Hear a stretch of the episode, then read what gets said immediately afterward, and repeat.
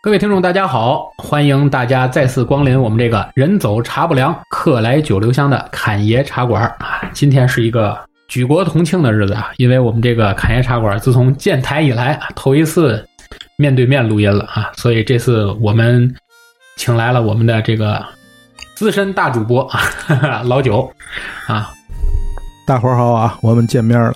对我们虽然认识啊，但是这是我们这个节目自从正式开播以来的第一次面对面的录音啊，因为疫情的原因，而且呢，也是在这个播客公社各位老师的帮忙之下，还有我们的很多好朋友的支持下啊，我们也升级了我们的设备啊，变得很专业。所以呢，相信这期呢和以往也有个大不同。那么，为了对得起啊我们这么 高大上的设备啊，所以我们也是斟酌再三啊，觉得用一个什么样的系列节目来够来做我们这个升级设备之后的头一期节目呢？应该还是我们这个呃频道比较有怎么说呢？比较有这个含金量的一档栏目啊，就是我们的请回答系列啊。上次我们做了请回答两千年啊，关于两千年的这么一个回顾，很多听友朋友们反馈呢。大家很喜欢听啊，觉得这些故事讲起来很有意思，所以呢，我们也是继续把这个系列节目做下去啊，每月更新一期。那么今天我和老九一起来带领大家坐上时光快车，回到十九年前，就是二零零一年，来一起回顾一下二零零一年发生的这些故事。那老九，你先讲第一个。好，我先讲一个。咱们那个这次来二零零一年，上次上次我们说啊，我们不按时间顺序，想录哪年录哪年，但是我们这次就按时间顺序了，是吧？就是那么打脸，我们。二二零零一年说下来，大伙儿应该我觉得，呃，印象最深刻的应该就是咱们北京申奥成功，对吧？对。二零零一年七月十三日，北京时间二十二点，莫斯科当地时间十七点，经过两轮投票，北京取得了二零零八年奥运会的举办权。这是一个官方的报道的这个这个说法，就是听过咱们上期节目的，咱知道两千年奥运会啊，咱是投了四轮投票，咱们惜败给了悉尼。但是这次呢，咱们两轮投票直接就锁定了咱们北京申奥成功，众望所归吧，对吧？如果说上一次九三年应该是九三年啊，我记得是咱两千年奥运会没申办成功的话，咱们就是从自己身上找原因，还有这儿不足那不足，国际地位上的问题，对吧？嗯，国际影响力的问题。但这一次就是谁与争争锋，毫无争议了，就对对，就众望所归了。因为好像上一次在上一期节目里，老九也为大家介绍了，好像因为上一次的这个申奥也有点水分，是吧？对，好像有点黑幕操作，暗箱，哎，暗箱操作，对吧？但是这次众望所归啊，终于顺利的拿下。对你就是这怎么说呢？就是伯仲之间才有让 让他们可乘之机的机会。对对对，这你巴西队的足球，你踢中国队，这个你再黑哨他也踢不了。对对对，没错，打铁还需自身硬，对吧？对，所以。申奥成功这天，你还有印象吗？申奥成功这天，我记得是当时是那个镜头，我还记得，就电视里面，然后那个有一个射击冠军，射击冠军，对，奥运会射击冠军，他叫他叫什么灵啊？我突然想不起来了。我印象当中他是第一个跳起来的人，然后所有咱中国代表团在观众席上就就起飞了。对，因为那个镜头我记得很清楚，就整个就是观众席上就爆了，对吧？对对。然后咱们这也是，就是举着国旗啊什么的。当时当天晚上好像有游行，对，北京那边有游行，哎，咱们天津这边也有。哦，那就没印象，我不知道天津这边有游行。天津这边呢，当然啊，没有没有咱们今年一会儿还要提到的这个冲进世界杯这个游行那么热闹，但是也是有啊。然后这个申奥成功这件事情，其实对于中国来说是一个意义非常大的一件事儿，因为本身中国人自古就有一个奥运梦。自从有奥林匹克运动以来，呃，中国这个成功举办奥运会，应该说是第一次吧？因为我记得民国期间好像没没有没有没有申申申办。这是夏季奥运会第一次在中国举办，然后呢，咱们马上就要迎来了这个冬季奥运会，也要在咱们北京跟。张家口联合举办，等于是北京是唯一一个就是既承办过夏奥又同承办冬奥的这么一个城市。对，因为也是通过这个奥运会的申办，其实第一个对于整个在中国全面普及这个全民的运动，对吧？尤其是对于这个这个这个呃本身就不是特别热爱体育运动的中国人来说，对吧？这个也是一次比较重大的一个契机。尤其这次冬奥会，好像对于这些这个冰上项目是吧，是冬季项目，好像对于中国人就更加陌生了。但是也是借助这个机会，会让更多的中国人去了解，对去参与到这些活动里来对，啊。其实冰上运动咱中国人还可以，就是雪上运动就更陌生，对对对，对吧？因为冰上运动过去就有溜冰嘛，大部分人就是溜冰，对吧？你像这个短道速滑呀什么的一些一些，包括就是呃花样滑冰，这在中国还是有一定的，尤其东北地区有一定的那个基础群众基础的，是吧？雪上运动除了那个高台跳那个跳雪的那那个跳台。这个之外呢，别的雪上运动咱们也没取得世界水平，离得比较远。跟咱环境也有关系，因为中国本身除了东三省之外，其他地儿也很少有这种下大雪呀或者怎样，就所以它民间基础就少，是，对吧？还是是，人质问题，对吧？对对对，这个还这个奥运申办成功呢，这是一个事儿。还有一件大事儿发生在这个期间，是二零零一年七月十六日，比利时人罗格当选为第八任国际奥委会主席。他是先当选的奥委会主席，中那个申办成功吗？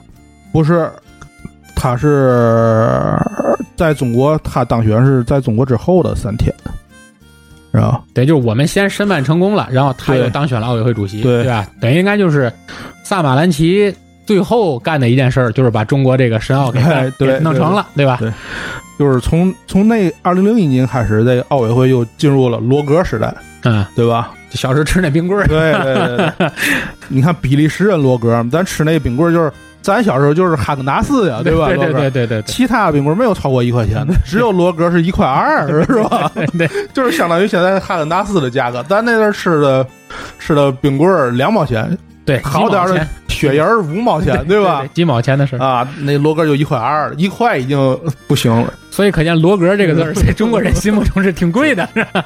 你看罗格就是巧克力、草莓和奶油组成，比利时人巧克力最有名了，对吧？对对对对，证明就是为了他有的这个冰棍儿。所以说，其实在中国这个申办奥运会也是有很多先天条件的，而且从后来的这个历史发展上看，也是一个绝对正确的选择，对吧？对，那个罗罗格在零八年奥运会之后不说北京奥运会是一届完美的奥运吗？对，应该是因为本身搞这种大型项目，中国就比较擅长，对吧？就是自从申奥成功之后，我就感觉，尤其咱们这个华北地区，像河北啊、天津啊、北京更不用说了，这些基建建设方面，包括城市规划、城市建设方面，就是就是在为这个奥运服务，对，对是不是？对，包括秦皇岛啊，还有青，包括青岛帆船比赛场地，对，天津啊、秦皇岛这足球的比赛场地，对，是吧？咱们包括当时天津、北京的这个高铁，对对吧？？也是其实借助奥运的这个契机，就是加快了建设速度嘛。我我当时一度觉得啊，零八年之后，咱们的奋斗目标都没有了。对对对，这基建速度一下就放慢了，也并不不知道该为什么活着了，是因为大部分人其实对于这个事情的印象都是集中在零八年那次这个呃举世瞩目的这次完美的奥运上，但其实对于这次申奥的事情的记忆其实已经模糊很多了啊。但是毕竟是前人不懈努力，才有了后来的这次完美的奥运会嘛，对吧？这是我们关于这个奥运的申办奥运成功的这么一个故事的回顾。嗯那么紧接着刚才这个老九介绍的这个故事呢，其实在二零零一年啊，我们世界还发生了一件大事儿，是在二零零一年的二月份啊，其实这早于这个申奥成功的事情了啊。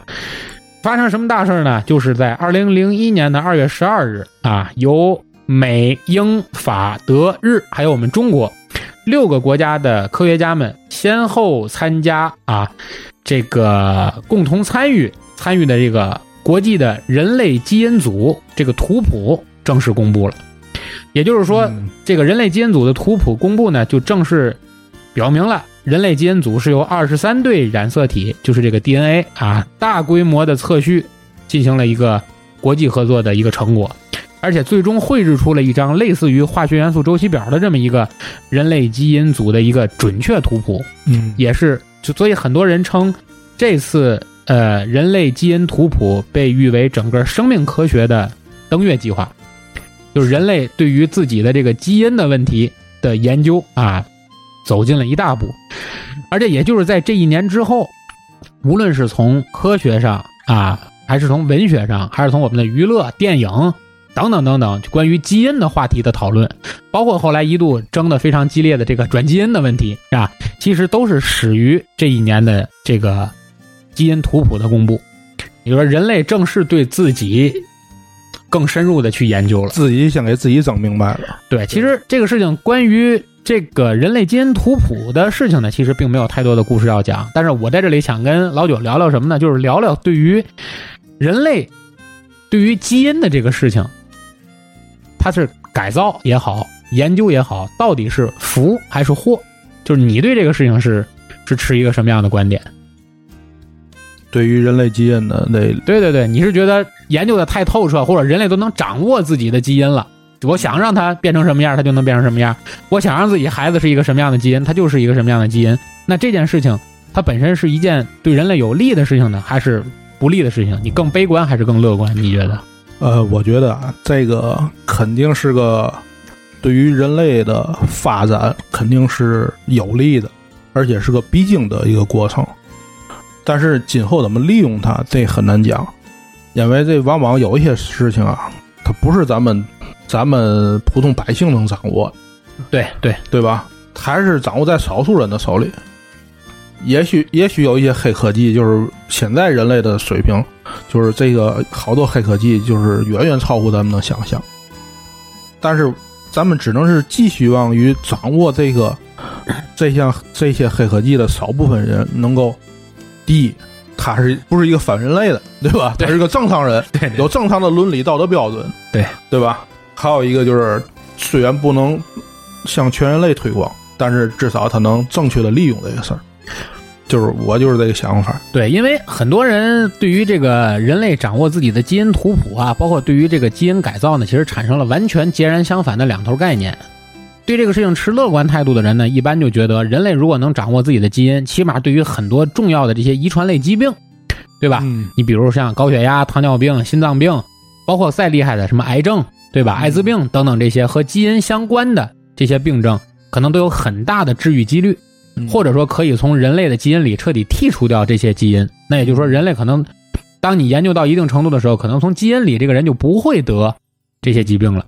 那无形中可能让我们的寿命就变得更长，对吧？你幸福指数肯定就飙升了。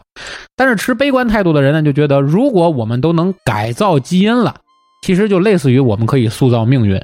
那同样，什么样的人才能有能力去改造基因呢？那肯定就是有钱人，对吧？对，那有钱人就让自己的基因越来越好，然后没钱人呢就让就没有钱去改造自己的基因，让可能后代就不如那些有钱人的孩子更厉害，等于逐渐的就形成了两极分化，那就真的成了这种类似于由种族歧视就变成了基因歧视了，对吧啊？就基因好的人永远就是站在世界的顶端，然后呢就消灭了那些基因不好的人。好莱坞好多电影都是这种。我前阵子还看过一电影，我忘了叫什么名字了，就是他们就分优等基因的基因的人和非优等基因的人，他们是有一个东西可以检测出来你的。然后优等基因的人才能干一些高大上的，什么就是宇航员呀、科学家呀，就是非优等基因的人，就是被被歧视。就是如果你有这方面的天分，就是你天生的就是被人叫你只能干一些体力劳动的活儿清洁工的活儿就是这个。然后这电影讲的就是一个 这个没有好基因的人的，然后他最后怎么逆袭成为航天员，利用一个优等基因的人给他伪造的这个身份，他就讲这么一个故事。其实还是一个偏励志的故事。对对对对，但是他就是你刚才说的这一点，对于这个基因歧视就已经不是呃人的那个皮肤颜色的这种歧视了，他就是对对这基因的歧视。其其实自从二零零一年这个基因的这件事情公布之后，其实最著名的一个好莱坞的电影系列就是《X 战警》，啊，就是 X 战警，对吧？就是 X 变种人，他其实就是在基因上产生了突变，然后最终具备了这些超能力了。从未来世界回来，哎，对吧？他具备了超能力了。那具备了超能力的人，那么对于这些我们这些普通的人看来，他们到底是朋友还是敌人？嗯他们自己也会分成两种不同的态度。他们认为人类这些普通人是他们的朋友还是他们的敌人，对吧？其实这个就是这一类的思考，就是对于这个基因的这件事情的后续所产生的后续影响，就好像 AI 技术催生出的电影就是《骇客帝国》嘛，就是一样的。所以这件事情，基因图谱这件事情，表面上看是个小事儿，但其实对于未来，就到今天为止这二十年来，人类思想的发展变化，以及很多科教文卫事业的发展，都是产生了一个巨大影响的，对对吧？但是这个时代的潮流的科学的发展，不论是好好事儿还是坏事儿，你是阻挡不了的。这个肯定在进步，它今天没有被发现这图谱，他以后的某一天也会被总结出来。对，这个你是阻挡不了这个事情的，对对对，就该发生的事情肯定是要发生，你不能因为我害怕这个就因噎废食了，对吧？哎，对所以说，呃，未来发展会怎样，这个不确定。但是只从这二十年速度上来看，其实人类对于基因学的掌握还是很快的。嗯，因为据我看一些小道新闻上看，好像现在基本上已经对于那些通过基因的这个培育或者培养，已经可以有一些人造器官啊，哦直接我们就通过基因来培养出来。你比如说耳朵呀、嗯鼻子呀、嗯心脏啊等等，那将来就可能我们就，尤其对于像肝，比如说有一些罹患这个比较严重的肝癌的人，可能需要去换肝，嗯那匹配肝源现在可能是一件非常困难的事情。但是如果可以通过他的基因来迅速的培育出一个可供他替换的没有排异反应的肝，那可能这件事情未来换肝这件事情，无论是从成本上来讲，还是从这个成功度上来讲，还是从安全性上来讲，等等等，会更简单一点。其实这就是基因这件事情为人类带来的好处。嗯当然，对于基因研究可能也会产生其他负面，就比如说现在我们讨论的这个转基因问题，嗯对吧？就是谈这个问题，就是什么一谈就嗯什么，就是一聊就就没朋友的这几个重大话题嘛，就是中医无用论、转基因能不能 这个这个什么，对吧？就这几个话题就不能聊，对吧？其中就有转基因的问题，所以这就是我们聊的这个关于基因的事儿，是吧？嗯，那下一个话题，老九为大家说说。好，我再说一个，呃，二零零一年八月十三日，日本当时的首相小小泉纯一郎参拜靖国神社。靖国神社这个事儿啊，比较敏感，是吧？一聊这就比较敏感，因为这个小泉，他当时好像不止一次参拜靖国神社，因为我记得在我 在我对那阵儿的印象里，他动不动就去参拜靖国神社，是吧？反正就是黑小泉这个事儿，就从那年开始的。啊，对对对，就是我觉得小泉是历任日本首相在中国最有名的，就是他。对对对，挨骂最多嘛。对各种网上恶搞也好啊，什么这段子也好啊，就是怼他怼的是最多的，对吧？对对对恶搞最多。因为在我脑子里，一提到小泉，给我的第一反应，因为我现在已经对这个人的记忆比较模糊了，就是已经一提这个人想不起来他的具体长相，但是我脑子里反映出的第一个长相就是那个鼠眉鼠眼的那个样子，是吧？你包括你现在问你，你从马路上叫过来一个人，就是这个人啊，他中年人也好，青年人也好，老年人也好，你问现在的日本首相是谁？他们有可能还会说小泉，因为他日本首相那几个字在他们脑里就是小泉，你知道吗？现在的日本首相是安倍吧？啊，啊。安倍，因因为我前两天，安倍，对因为前两天，因为安倍晋三这个人是一个比较亲中的人，他是亲中派的，虽然说他也依然会有一些，由于他毕竟日本和我们的这个特殊的文化背景的原因啊，但是总的来说，安倍是一个比较亲中的一个日本首相，而且细倒啊，安倍的家族其实特别有意思，安倍的往上倒，他这个家族这个姓氏的来源往上倒多少代，他们这个整个谱系都是亲中的。哦，我以为你都是物理学的家，并不是，他们都是亲中的。他们最早往上倒，我记得可以倒到这个这个这个鉴真东渡时期，哇，从这个中国积极的引进这个先进的唐朝的这些文化，包括后来的这个这个，那是鉴真东作之后是谁？吉备真备啊，还是谁？就是他们家的往前倒的这个这个呃祖先，所以说他家一贯都是亲中的这么个脉系啊。对于中国，对于从唐开始嗯文化都是比较向往的，但是小泉好像跟他就正相反。嗯啊，也关于这个这个靖国神社，其实也是我也没去过日本，但是我就说，因为它里面供奉着好像十三位吧，是十三，我印象中没记错的话，应该是十几位甲级战犯的这个灵位嘛。嗯啊，靖国神社其实就是说，供奉的都是在日本人心目中为日本这个国家而牺牲的那些他们所谓的民族英雄们的灵位。哦，所以说，为什么对于我们他参拜靖国神社这个事儿，我们这么反感？就是说，他们把战犯曾经侵略过中国、杀害过我们同胞的这些战犯的灵位，当做他们的民族英雄供在里面。也不仅是咱中国，二战时期他造的孽多了，在去韩国，啊，对吧？东南亚地区，对，整个东南亚地区，包括对于美国啊都是一样的。所以说，对于他参拜靖国神社，其实并不是我们国家意见大。是是，我记得那年好像他参拜完靖国神社以后，当时韩国好像还有很多人削指明志嘛，我对印象中在广场上对贴自己的小手指。对，哎，我觉得这太血腥暴力了，当时一看，是吧？所以这就是对于当时他这个参拜靖国神社这个事情，因为我记得当年好像考试的题目里，政治课好像还专门有这个他的这些关于参拜靖国神社的这块的一些一些问题啊，怎么作答等等等等，还有这些事情，是吧？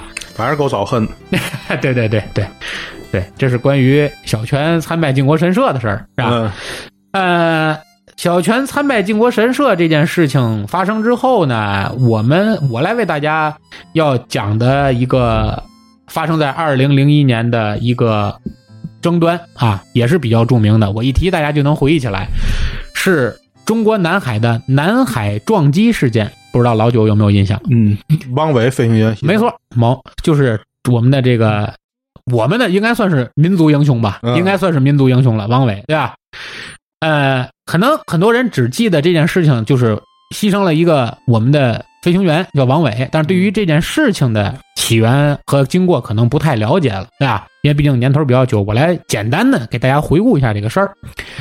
这件事情呢是在某一天啊，一会儿会讲到，就是说中国的南海出现了一个飞行物，正在向海南岛附近移动。这是当时的这个雷达兵发现了这个可疑目标之后的报告。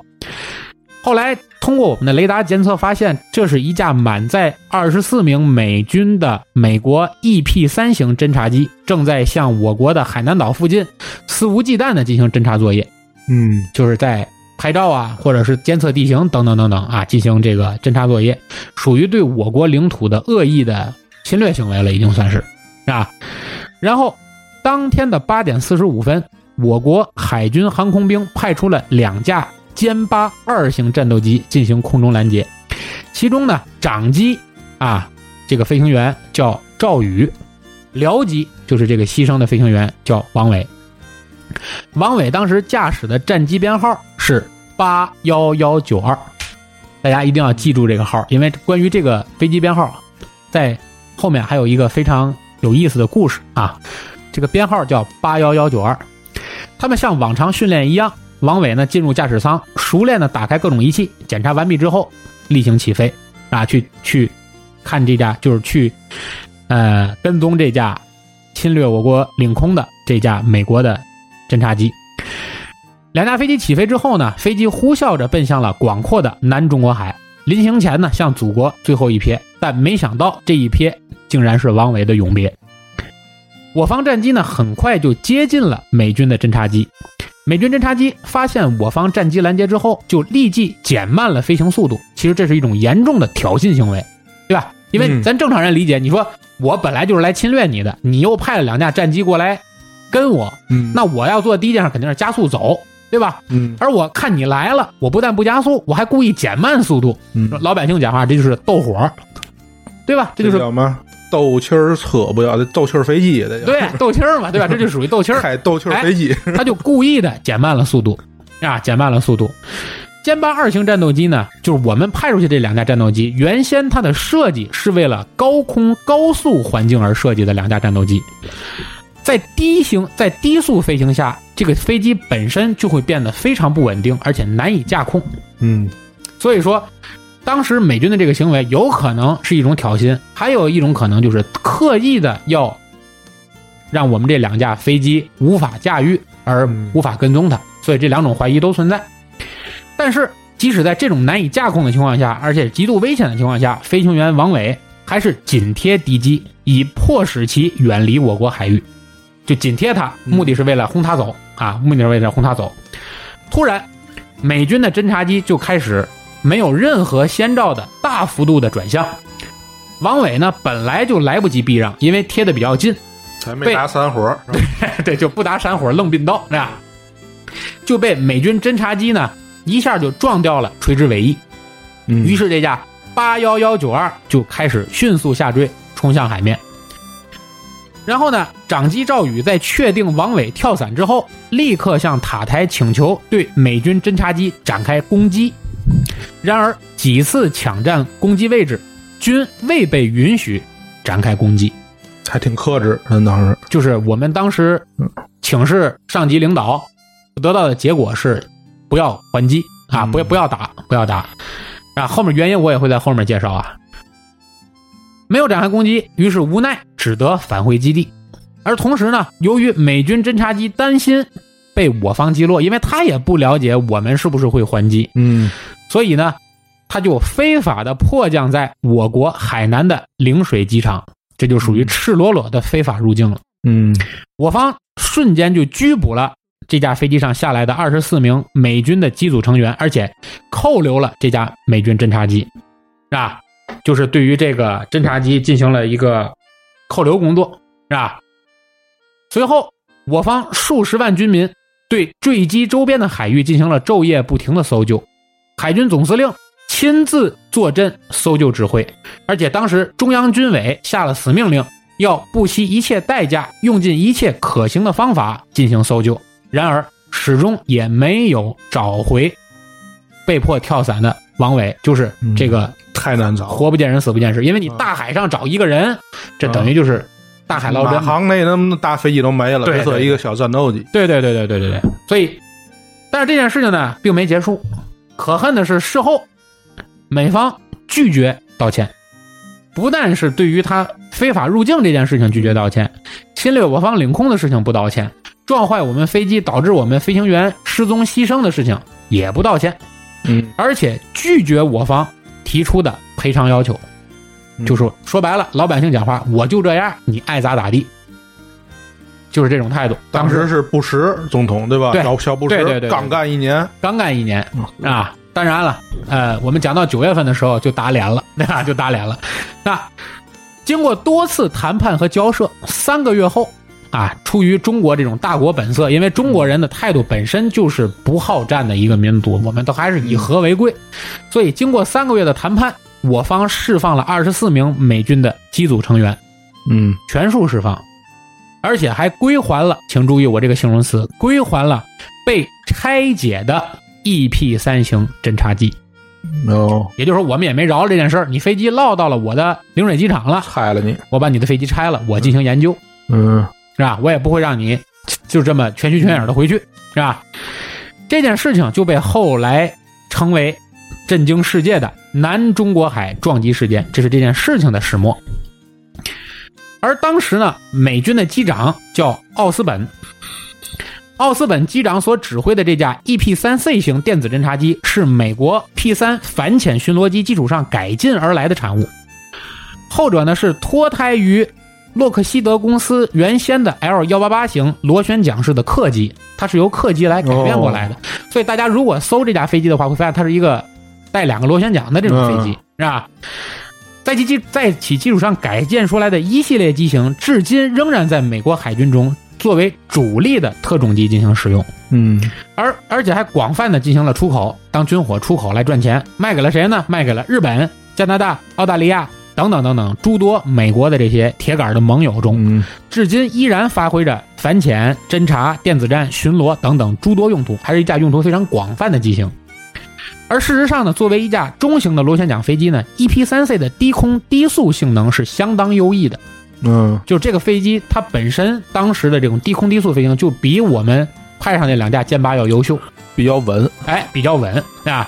而且在多年前的这个南海撞击事件当中，王伟烈士所驾驶的战斗机，当时就是为了高空高速截击而研究出的歼八 B 嗯，啊，所采取的是三角翼的设计，它的低速性能很差，所以在与奥斯本驾驶的 EP3C 编队进行飞行驱离的时候，王伟实际上就是冒着飞机随时可能失控的风险。嗯但是即便如此，歼八 B 却已经几乎是中国海军航空兵当时能拿出手的最好的战斗机了。嗯我说这句话的意思是什么？是为什么当时最终我们已经处于可以攻击的最佳位置时，最终放弃了攻击的原因，就是因为当时我们的空军还很弱，我们害怕因为这件事情而影响到两国的这个，就是说白了吧，引发真正的战斗冲突，我们是没有任何优势的，嗯，所以不得不吃这个哑巴亏。还今天早干他了，别着急，后面我就会说。时至今日，我们无法忘却的是，十九年前啊，二十年，十九年前，南海撞击时为祖国尊严而牺牲的烈士王伟啊。而很多人会疑问，当时掌机飞行员赵宇目睹了全程，但是当撞击发生的时候，为什么不开火啊？会问这个问题。那么刚才我给大家回答的其实也是这个问题，但是我们这里要替赵宇洗脱一下罪名啊，也要给大家把这个脑子里这个说白了，很多人想不明白这事说明白。当时赵宇曾经多次向地面指挥员请示开火，是很有血性的一个战士啊，不是个贪生怕死的机长。但是也要服从命令。对，军人是以服从命令为天职的。但是当时的中央军委考虑不要把事态扩大化、严重化，所以最终赵宇在记录了撞击发生地点之后，一路严密地监视着美军的飞机嗯返航。很多人呢都将这次事件与1987年苏联的巴伦支海手术刀事件相提并论。但是关于这个手术刀事件，我们可能以后在后面的未来关于讲苏联的话题中，我会为大家介绍这件事，哎，细讲，篇幅问题就不为大家多提了。但是不同的是，王伟烈士并非主动撞击美军侦察机的，这个和当时的这个巴伦支海手术刀是不一样的，是吧？嗯啊，据飞据掌机飞行员赵宇回忆，当时美军战斗机已经被驱离的改变了航向，但没曾想到的是，美军战斗机突然转弯，嗯而未能及时躲避的王伟战机则被美机的这一危险行为所影响，发生了撞击，导致失控坠机。在撞击发生之后呢，这件事情呃，在整个世界上也引引起了轩然大波。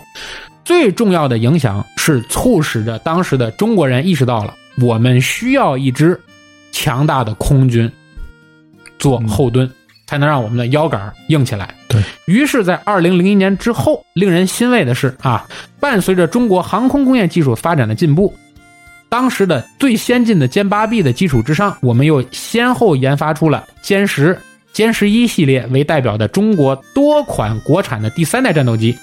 已经成为了现在的海军航空兵的主力装备。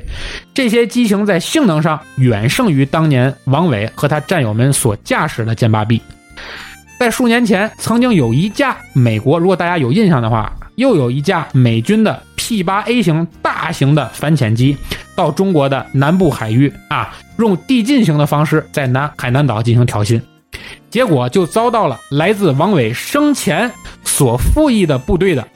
歼十一 B 型的战斗机的拦截驱离，而且我们派上天的那个歼十一 B 型的这个战斗机，还围绕美军飞机进行了极具讽嘲讽意味的这个叫专业术语，我查了一下，叫铜滚动作，就是在你的飞机围绕着你翻翻跟头，就还给他表演了一哎，下，表演了一下，就说我们很容易把你弄下来，那，就这意思。表演真正的技术。对，而且我在你周边做铜滚技术。意味着什么？意味着第一，我飞机的性能要好于你；第二，嗯我飞行员的操作水平要远远优秀于你。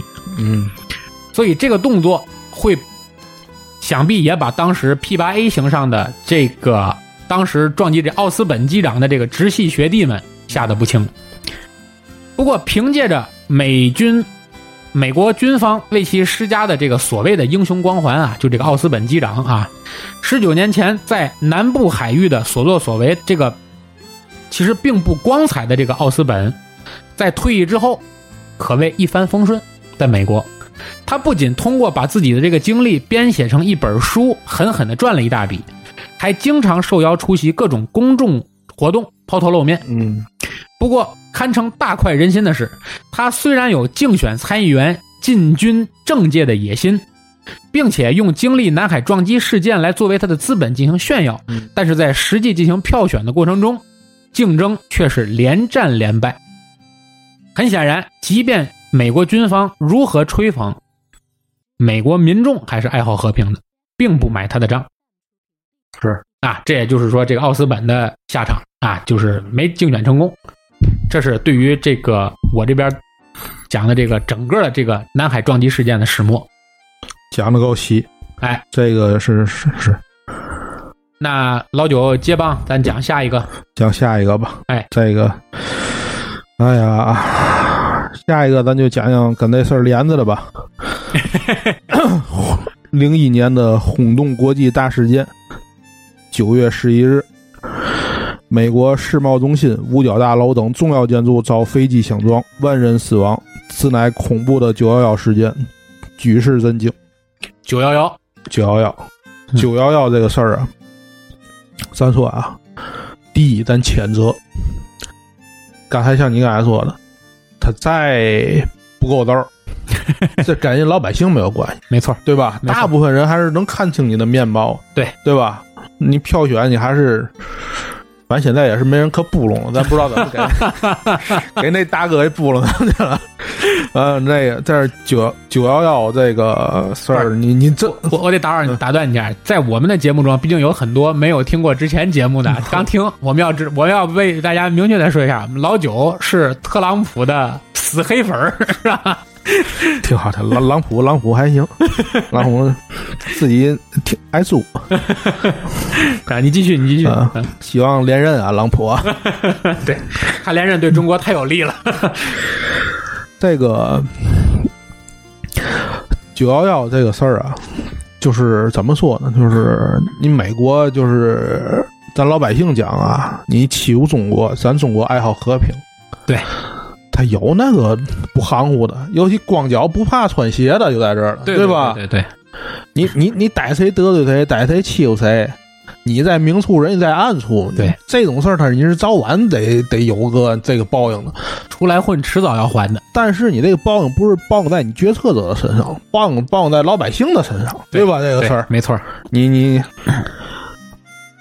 这种行为这是肯定不对的，肯定是是需要谴责的。但是，但是这个前因后果连起来看呢，这个又是偶然中的必然吧？咱咱这么说，是对吧？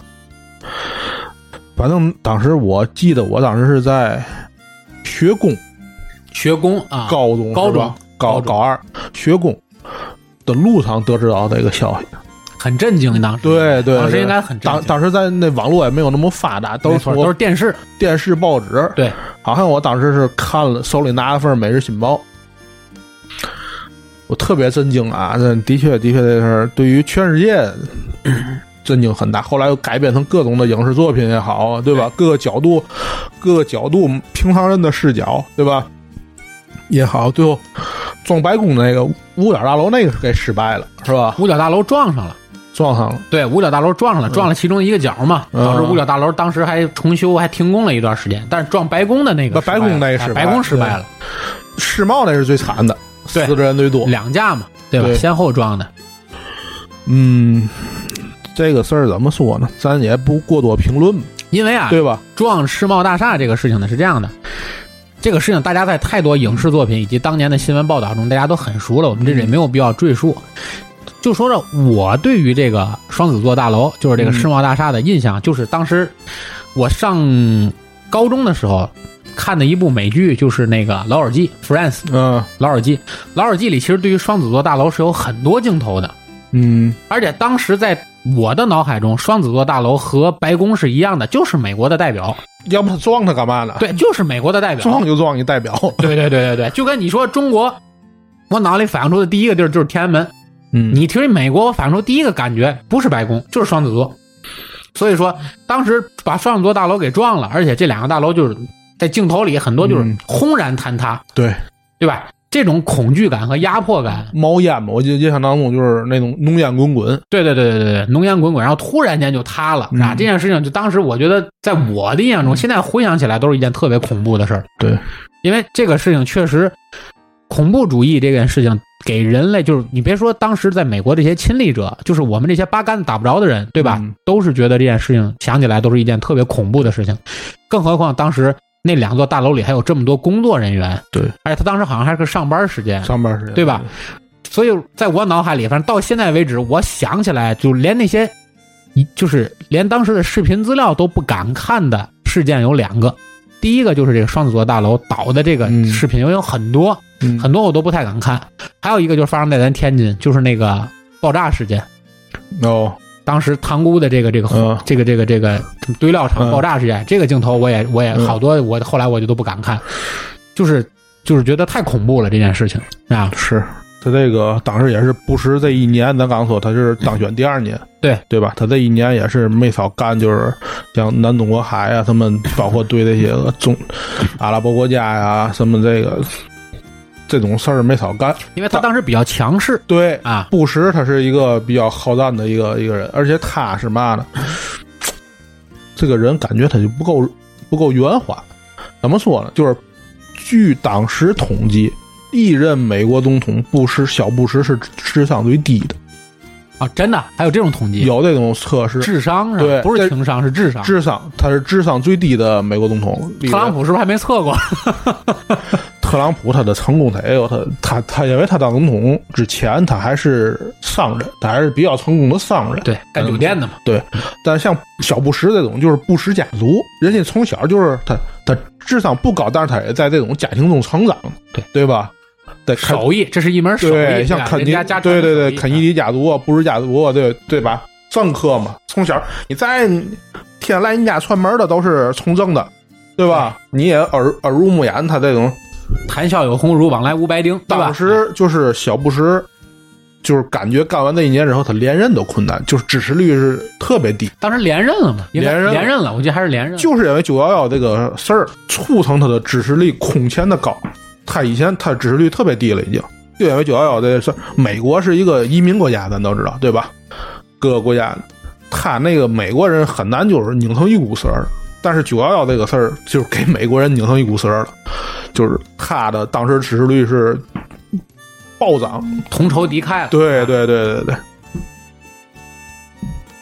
所以说，关于这个，这个这个，呃，九幺幺事件，其实整个世界上的这个回馈啊，还有呃反应，其实更多的是把恐怖主义这四个字啊，中国这四个字，当时就是英语对啊，恐怖主义这个词第一次就拎到了整个世界人的眼前。对反恐，对，就在这件事之前，好像很、嗯很少有人提恐怖主义，对对吧？说反恐没有，而这件事之后，无论尤其是在游戏界，对吧？出了很多反恐题材的游戏，嗯就包括现在最火的一个游戏的系列，就是 COD，就是这个《使命召唤》，嗯也是整个它的所有系列游戏就分两个支脉，一个是二战，嗯一个就是反恐现代战争。到现在也是这个世界的主题。嗯，反恐精英，啊，反恐精英是大家玩这个 CS 对吧？都是都是在这件事情之后所促生出来的这个文化产品，所以说这个词也是被大家这个在这件事情之后啊美剧《反恐二十四小时》，啊，对对对对对，反恐二十四小时，当时这个中国还翻拍了一个，啊，对对对，好像还翻拍过一个，是吧？但是这个很经典啊，《反恐二十四小时》啊，觉得这人活得好不容易。是，这是关于九幺幺的事儿，嗯是吧？嗯，我接过来这件事呢，其实我们要把这事再往后延伸一步。哎，我突然又想起来，你说，你说，，你说，去年的《长安二十四师》那位十二时，十二时辰我，是不是？对，一样，就是这个路数一样是吧一样，就是一样的路数嘛，就其实就是发生在一天之内的事儿。对，但是我感觉他拉的好长啊，对对对对，感觉像过了一年。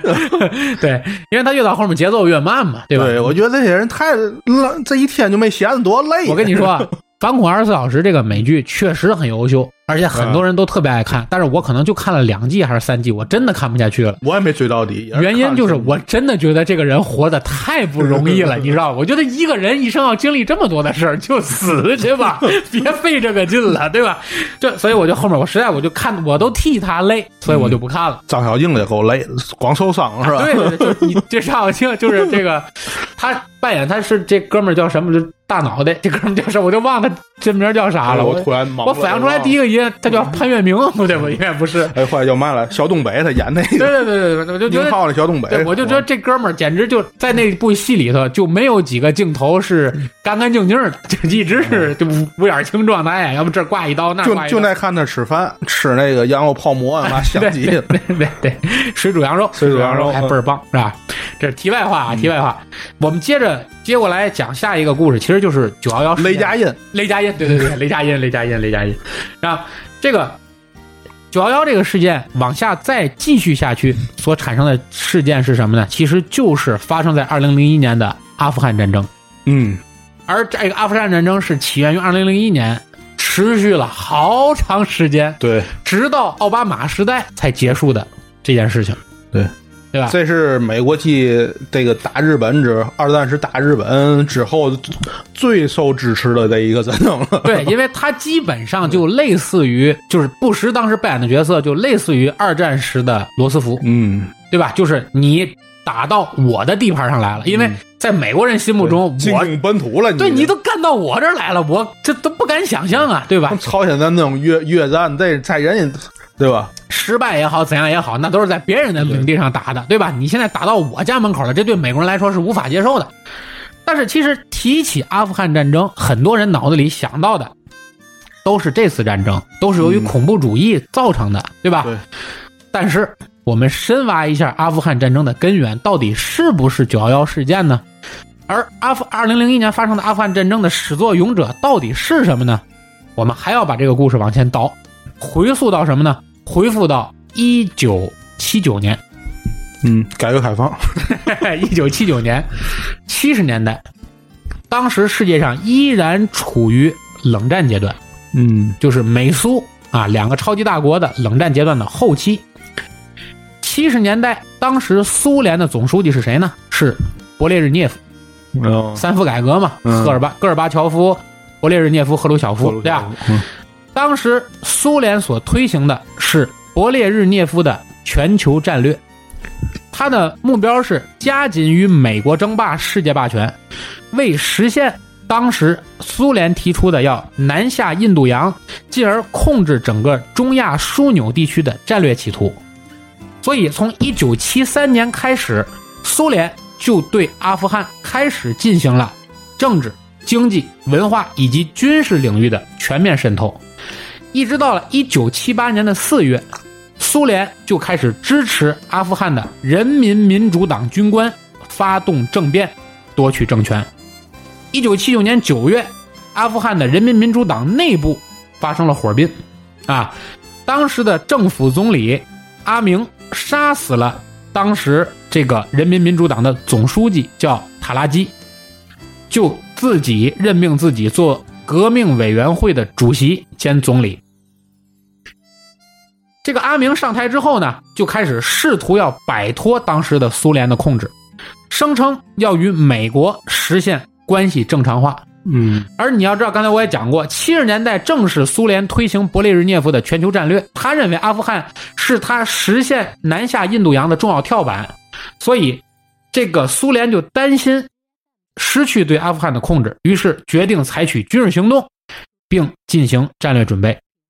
于是，在一九七九年的八月到十月，苏联就派遣当时的陆军总司令啊帕夫洛夫斯基等人赴阿富汗进行实地考察、勘察，并以援助为名向阿富汗派兵，进而控制了巴扎里沙里呃巴扎里沙里夫、巴格兰、赫拉等等重要的战略要地，同时也以检查武器为名，封存了当时的阿富汗政府的所有的轻武器，拆除了它的重型设备，使其失去了应变突发的这种军事事件的能力。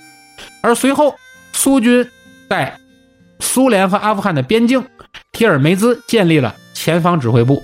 在一九七九年的十二月中旬，苏军秘密的进行集结，于当年的二十这个十二月的二十七日入侵阿富汗，迅速的占领了阿富汗的北部地区。阿富汗人民在国际社会的支持和援助下，与侵略阿富汗的苏军和苏联扶植的当时的这个阿富汗的军政府展开了旷日持久的战争。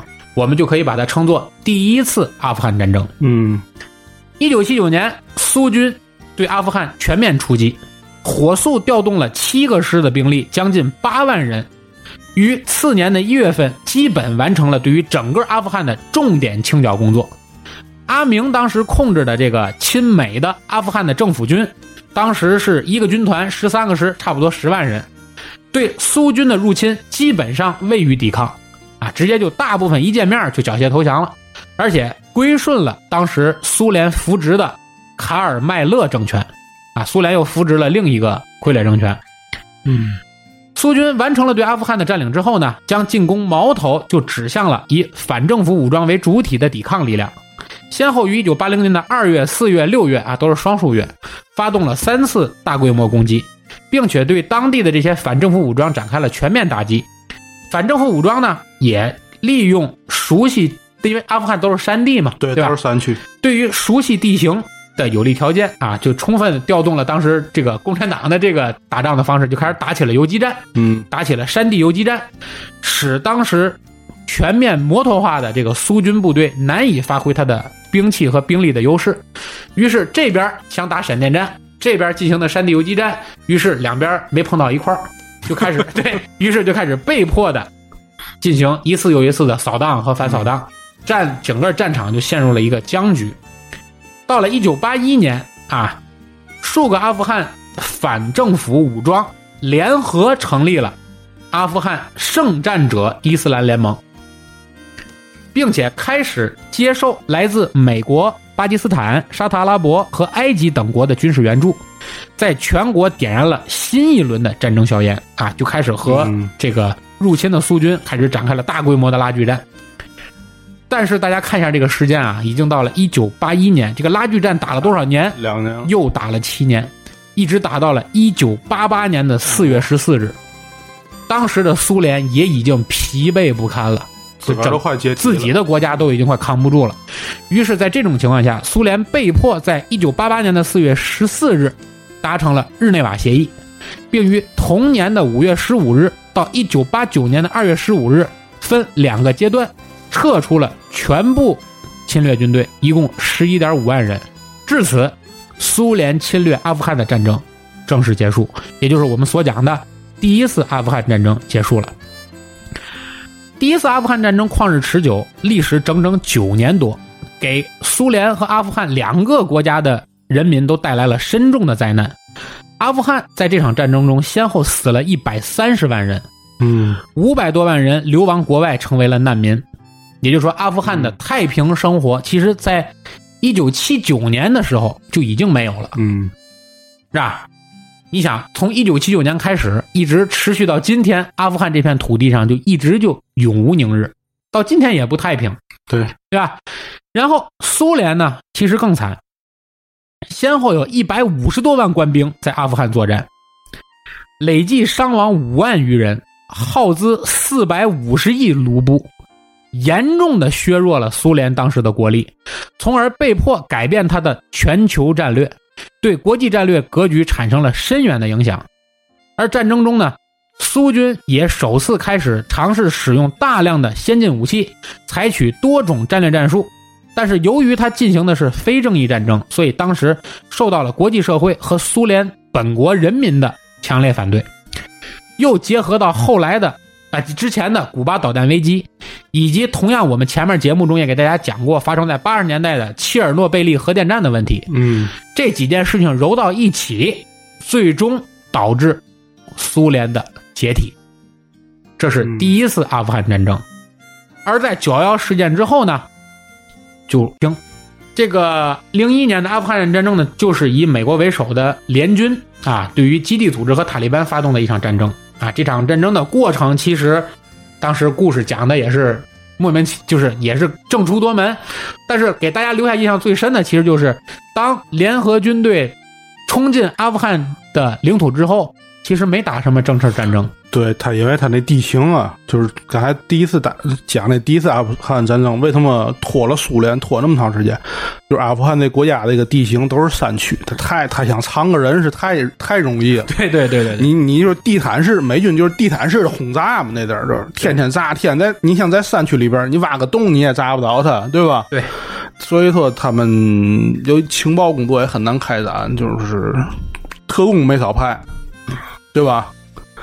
当时你刚才说的也对，就是联军，他也不是美国，美国向来打仗不以就是美国的名义去打，都是以北约呀、联合国的这些个名义啊去打，对吧？拉着一帮对对对铁哥们儿去，对对吧？让别人往上冲。对，不就是不也是你出不出出多少力没关系，你我主要出力出钱都没事儿，但是这个事儿必须得有个事出有因的这个这个名头。正义旗号，对对对哎，正义旗号，我是正义正义的代表，是吧？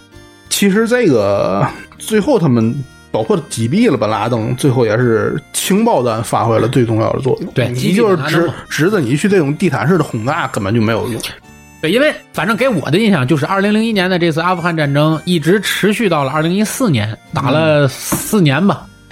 但是你回顾整个这场战争，好像都没有发生什么正面的冲突。呀，我看他不可能跟你美军正面冲突，那哪是个儿，对吗？对，然后就基本上没发生什么正面冲突，就是一点儿小规模的战争，就像你、啊你打伊拉克似的，你看的那个萨达姆很那个什么，但是你过去就是很简单就给他攻破。对他这个军事力量差的还是很悬殊。对他在打卡扎菲不也是这个意思吗？啊，对对对，但是你打阿富汗就不一样，都是山，对对对对对对，山区你找不着人。你想，我想跟你打，你在哪儿了敌人？对对对对对对，所以呢，在二零一四年的十二月二十九日，美国总统奥巴马就正式宣布了阿富汗战争的结束。当然，这也是这个在本拉登和基地组织都已经被绳之以法以及击毙了啊，这个十几年哎，这个前提之下，是吧？打了十几年，这个战争正式就结束了。而到二零一六年的七月六号，就正式奥巴马宣布放缓美军在阿富汗的撤军计划。嗯，啊，就是虽然一四年结束了，但是光撤军又撤了好几年，对，是吧？然后到这个二零一七年的一月啊，承诺是在他的任期结束之前啊，保留大概八千四百名美军士兵，依然要保留下来。到二零二零年的二月二十九日，美国与塔利班在卡塔尔多哈签署了和平协议，正式结束了十八年之久的阿富汗战争。对，最后那个中东地区国家撤军就是朗普、特朗特朗普嘛，全给撤 特朗普啊，花钱这件事儿。对对对对对对对，商人觉得这花钱的事儿都不能干。这花钱一年花多少钱在中东？对对对对对，花多少钱都不能干。所以我们也是利用这个机会呢，浓墨重彩的为大家讲了两次阿富汗战争啊。其实这两次阿富汗战争讲完了以后呢，我们其实反倒我其实对阿富汗也觉得这是一个挺多灾多难的。我们把他的政权放到一边，人民是无辜的，对，对吧？先被苏联凌辱，又被美国打了一遍，对吧？就基本上这从一九七几年到现在这几十年啊，就没过上好日子，对吧？对，所以说也是不容易。希望这个刚刚结束在今年的这个事情，能为阿富汗带来永远的和平包。括他们黎巴嫩啊、叙利亚呀，就是中东地区吧，对，一直挺乱的。你像就像别的沙特呀什么的还好点儿，卡塔尔什么的。尤其我刚才说的几个国家，咱那个难民那个小孩在海滩上就是死了，飘上来照片儿，对对对，看的多严心。对对对对，都是孩子呀，无辜的嘛，对吧？而且那边人小时候长得还挺可爱，是吧？对，卷发、大眼睛、毛毛眼儿，对吧？这个难民一涌上来，的西方国家那有的就已经伪善的面目全撕下来了，对吧？在这里还是要给德国人德国啊，哎默我所以，我默克尔还是相当靠谱。的对对对我我上上期提过哈，没错没错，我们老九认可的领导绝对是靠谱的。这老奶奶不错，慈祥慈祥，慈祥，慈祥，对，这是我们借着九幺幺又为大家嗯普及了一下这个阿富汗战争的相关知识。那国际上的事情讲过了，老九是不是该讲讲你擅长的啊？我再发生在讲二零零一年的事情，也是我很期待的这个故事啊再讲一个咱高兴事儿。啊，高兴事儿这个也是二零零一二零零一年的一年大大事件，的确相当的多。二零零一年十月七日，中国足球队男足啊，男足啊，在十强赛中提前两轮出线，第一次冲出亚洲，进入世界杯决赛，此处应该有掌声。也没冲出亚洲，他妈日韩举办的。对，不过咱也算就是长过见识了，哎对吧？知道啊，嚯，世界杯世界杯，世界杯。原来还是先踢小组赛的，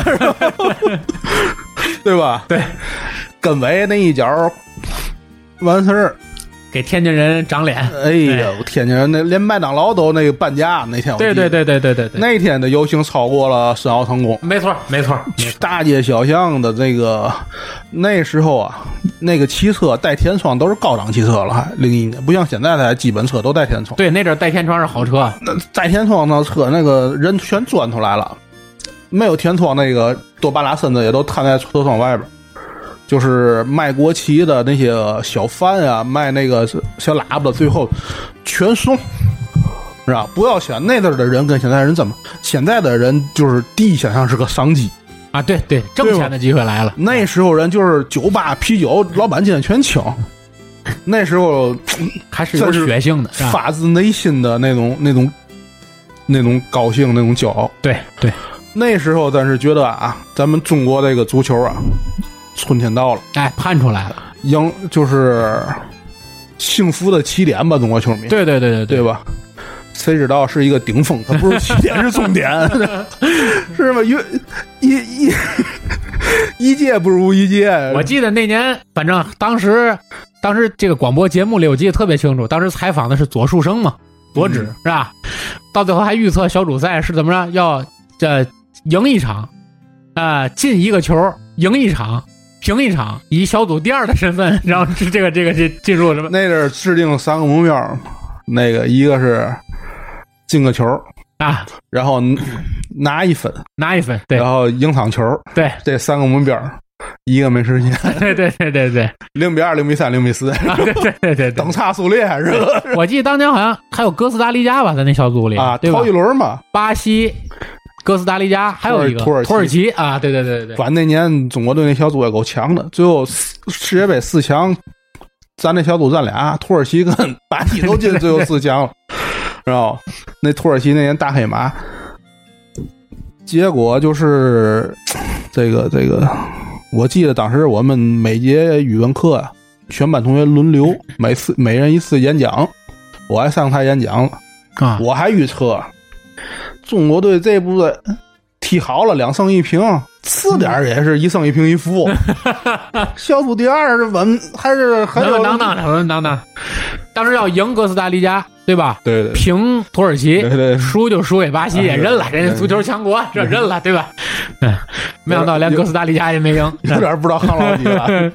是。那个当时放假了嘛，看世界杯是哎，我因为我不看球，所以我不知道放没放假。放假，那一般学校都放一天。那个跟搁咱家那天下午嘛，正好是个工作时间，工厂啊、学校都放假。咱我们学校是没放，但是我们学校极少。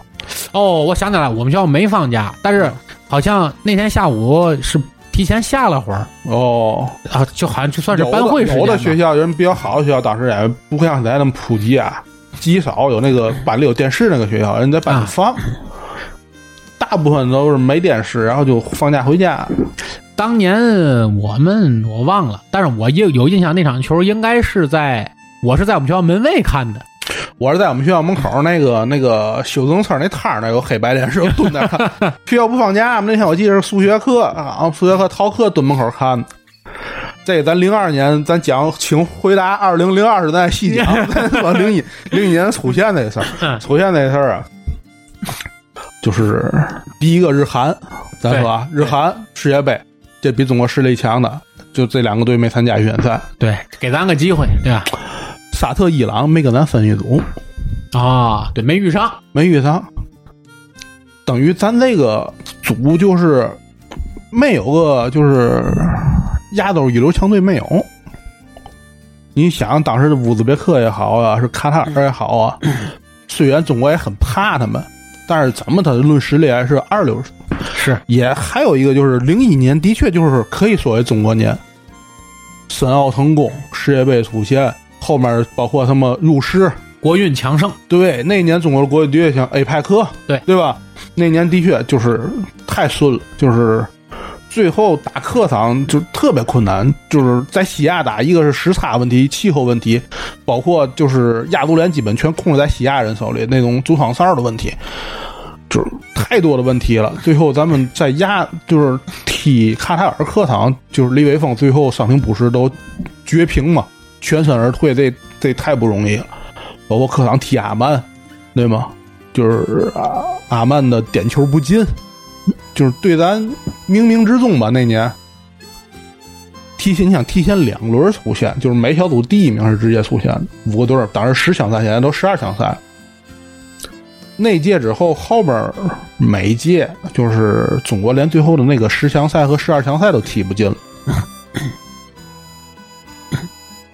那是就别说进世界杯了，连就是参加快进世界杯之前的那个比赛都踢不进了。就连门槛都没有了？对摸不着门槛了。下一届世界杯等于还瘦死的骆驼还有点架子，跟科威特分一组，最后算净胜球的时候，客场输人家。其实当时踢科威特，就中国有点玩的踢，有点太不把人当回事儿，也没有嘛客场调查，不像现在的也是情报站嘛，足球做的也不充分，到那儿一比零让人给赢了，主场一比零赢了人家，等于主客场战绩相同。然后呢，最后一轮也是算净胜球，踢香港，中国踢香港，人人家那边没结束，情报说结束了，结果少进香港一个球。当然，中国跟香港那场肯定是个假球啊，啊，知道吗？怎么着也不能让香港赢啊，对吧？那不就是不是捧捧咱一把吗？关键是中国得捞净胜球啊！啊，对，多进点最后？七七比零吧，我记得是，就是最后这个情报那边没结束，说情报结束就是这个比分，然后中国就啊出现出现，都已经当时都已经说出现了，结果那边又进了一个，啊，还是情报站失误了。对，还是情报站失误了，最后人家还是比咱晚结束了。那这里头肯定有黑幕啊，没黑幕怎么可能有这种？那咱就不提，那就啊你自个儿没算好，对对你就互相算计嘛这种事儿，对吧？但是中国你互相算计，这个你没算好，那可自个儿联赛有算好的，对对吧？然后就造成了下一届世界杯就是连最后的十强赛都没进，就在小组赛阶段就被淘汰。这个赛制是这样的：先先踢预选赛，然后踢个小组赛，每个小组的前两名、前一名直接晋级，就是还有几个成绩最好的，他们每届都不一样嘛，大概就是这样。比如说分八个组，你取五个小那个成绩最好的小第二也进，然后加上那八个小组几个小组小第一，最后组成这十支球队、十二支球队，再分成两组，这两组在踢主客场双循环，都有积分最高的小第一出现。当时是啊，现在是小第二也出现了，每个小组都前两名出现了。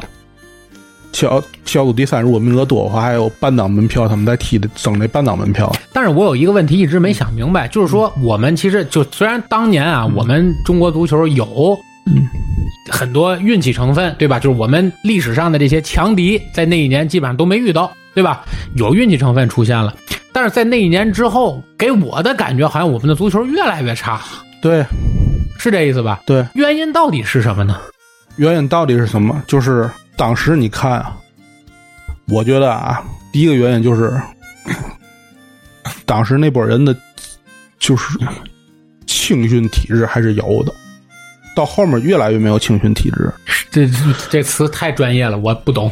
呃，换句话说吧，那届世界杯出去之后，你到包括零五年，中国最后的辉煌足球是零五年世青赛，嗯就是郝俊敏啊，他们高林啊，啊，郜林我知道知道，他们那波人踢了一个世青赛，是零五年就是超白金一代，他们是八七八六这个年龄段的，那就我们这么就咱差不多同龄对，人，咱差不多同龄人那个年龄段。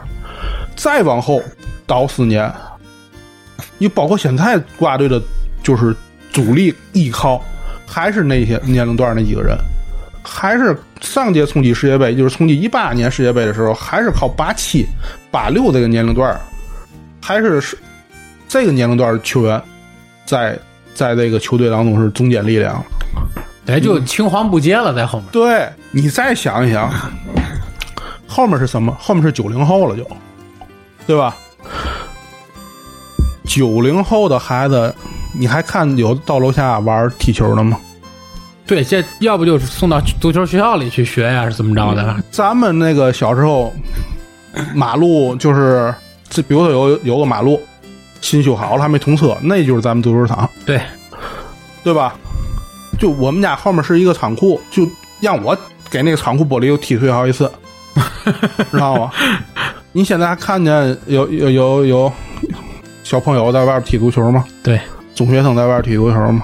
没有。你看现在的那些足球场，现在有些球场定的很火爆，什么年龄段踢人？还是咱还是咱这个岁数踢？有比咱岁数还大了，五十多岁的，知道吗？还是这帮人在踢？就原先踢野球的那帮人。对，所以群众基础没有，这是群众基础没有，就是你青训没有。我记得特别清楚，零二年世界杯之后，就是世界杯，就是在日韩举办的过程当中，有央视的记者就去各地的记者去日本、韩国去报道这世界杯。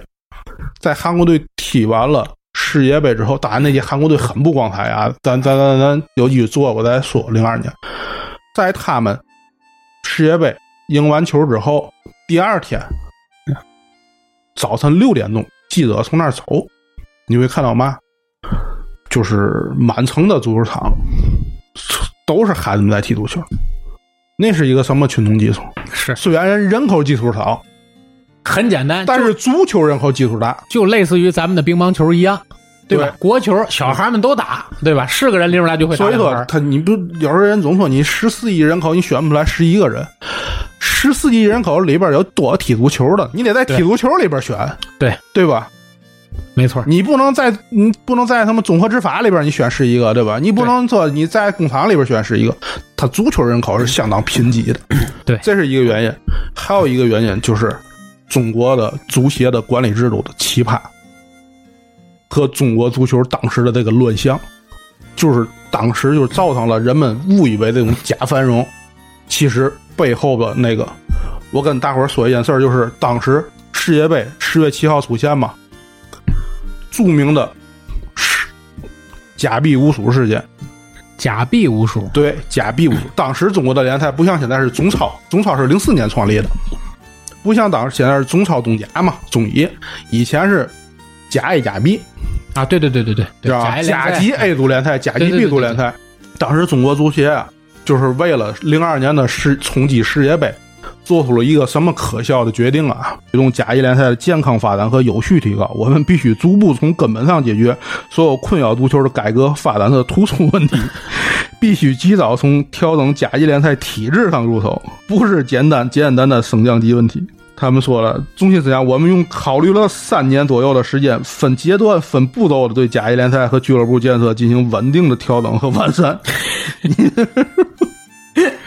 就是最终采取什么措施呢？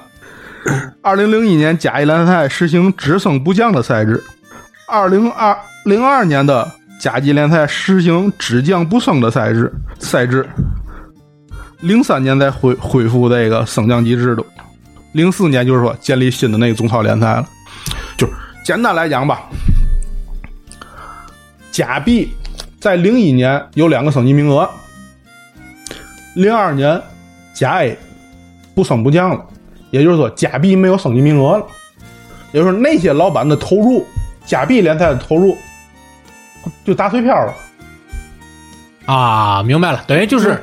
我零一不升上去，零二我升不上去了，我只能等零三了。那我索性就不玩了那一年，对吧？对，也就是说，零一那年我必须得冲上去。我冲上去，我零二我都降不下来了，因为它没有升降级了。对，零二年就是我混一年我也能。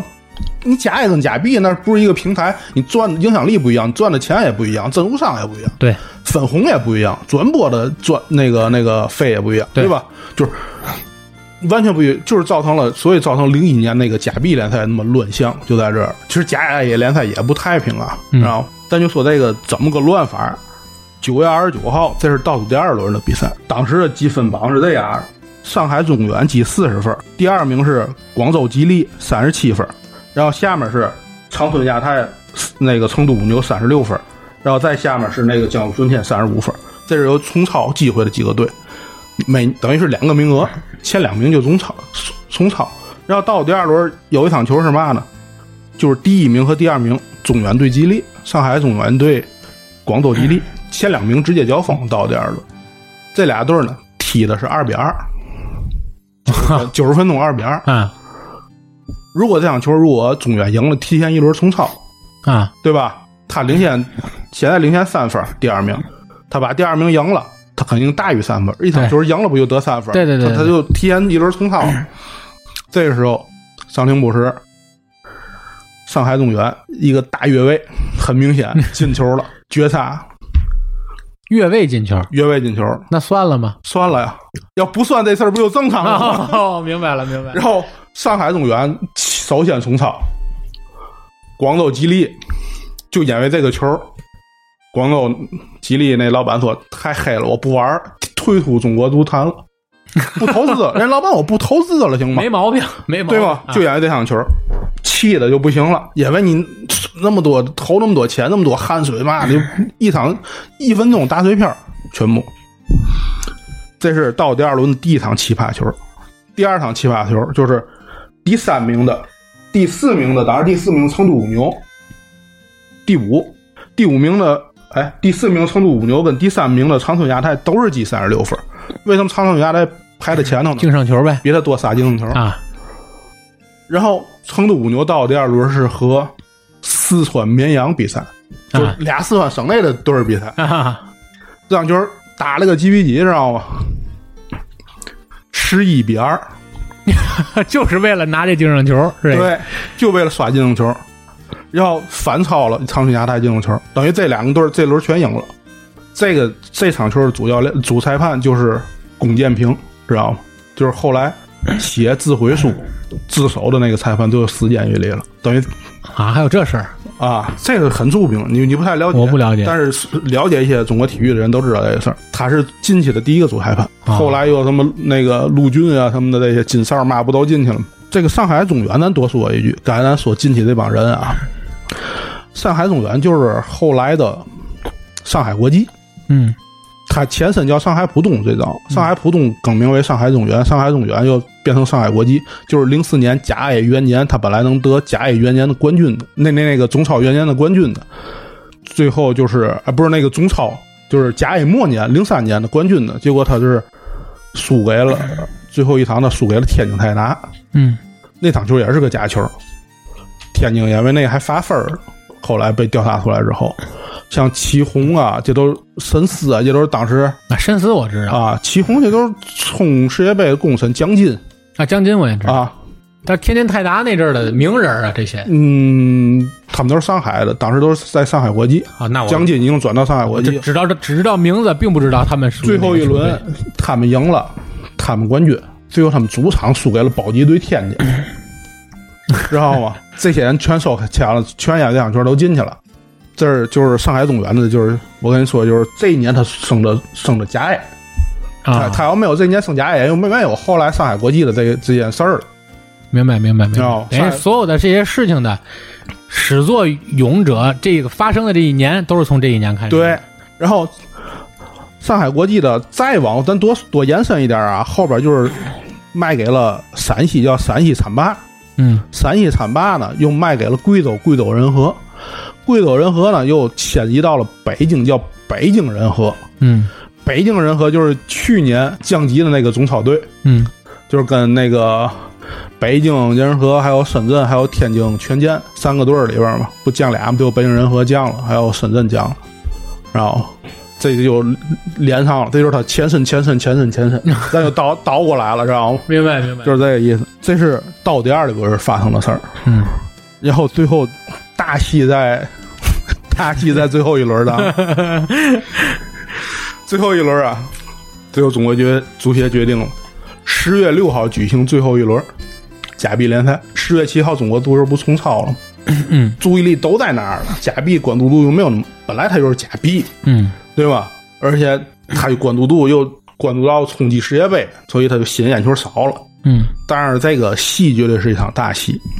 最后一轮之之后，到那个二十一轮的积分榜是嘛？开打之前啊，最后一轮积分榜是上海中远四十三分，提前提前冲甲 A 成功。嗯下一个呢就是成都五牛，咱说净胜球已经反超长春亚泰，啊，他现在刚才说那个净胜球多了十一比二十一比二那场的，最后那个他现在是第二了，净胜球优势，长春亚泰变成第三了，同积三十九分，然后第四是三十八分的江苏舜天，第五是广州吉利了。他他输完那场球之后，他直接掉到第五了。嗯，但是广州吉利就基本人也不玩了嘛，对吧？这也没他事儿了，玩他也冲不了超了，知道吗？然后最后一轮这个对阵呢是舜天，就是排在第四的顺天，主场打排在第二的成都五牛，然后浙江绿绿城主场打排在第三的长春亚泰，这个戏就在这两场上了。他这个场次的决定，就是谁和谁是抽签决定的，不是不是，提前就是赛季之初就已经排好哦了赛程。哦哦哦，明白明白。十月六号同一个时间开赛，就啊为了防止假球，也请了好多什么韩国啊、什么香港好多外籍裁判来执法了，知道吗？中国裁判都太嗨了？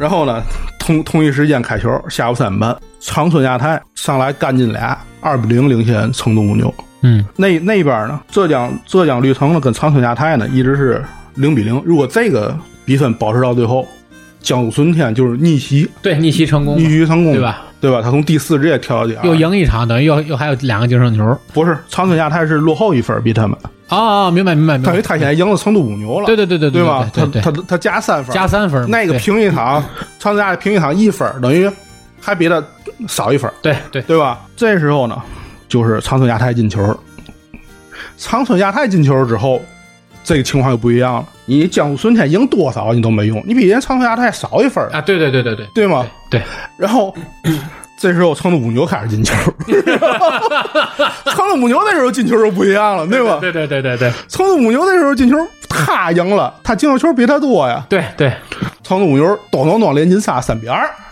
你你就又反超，对吧？反超，他不零比二变成三比二，然后长春亚泰那边开始进球，最后这个闹剧闹剧在哪儿呢？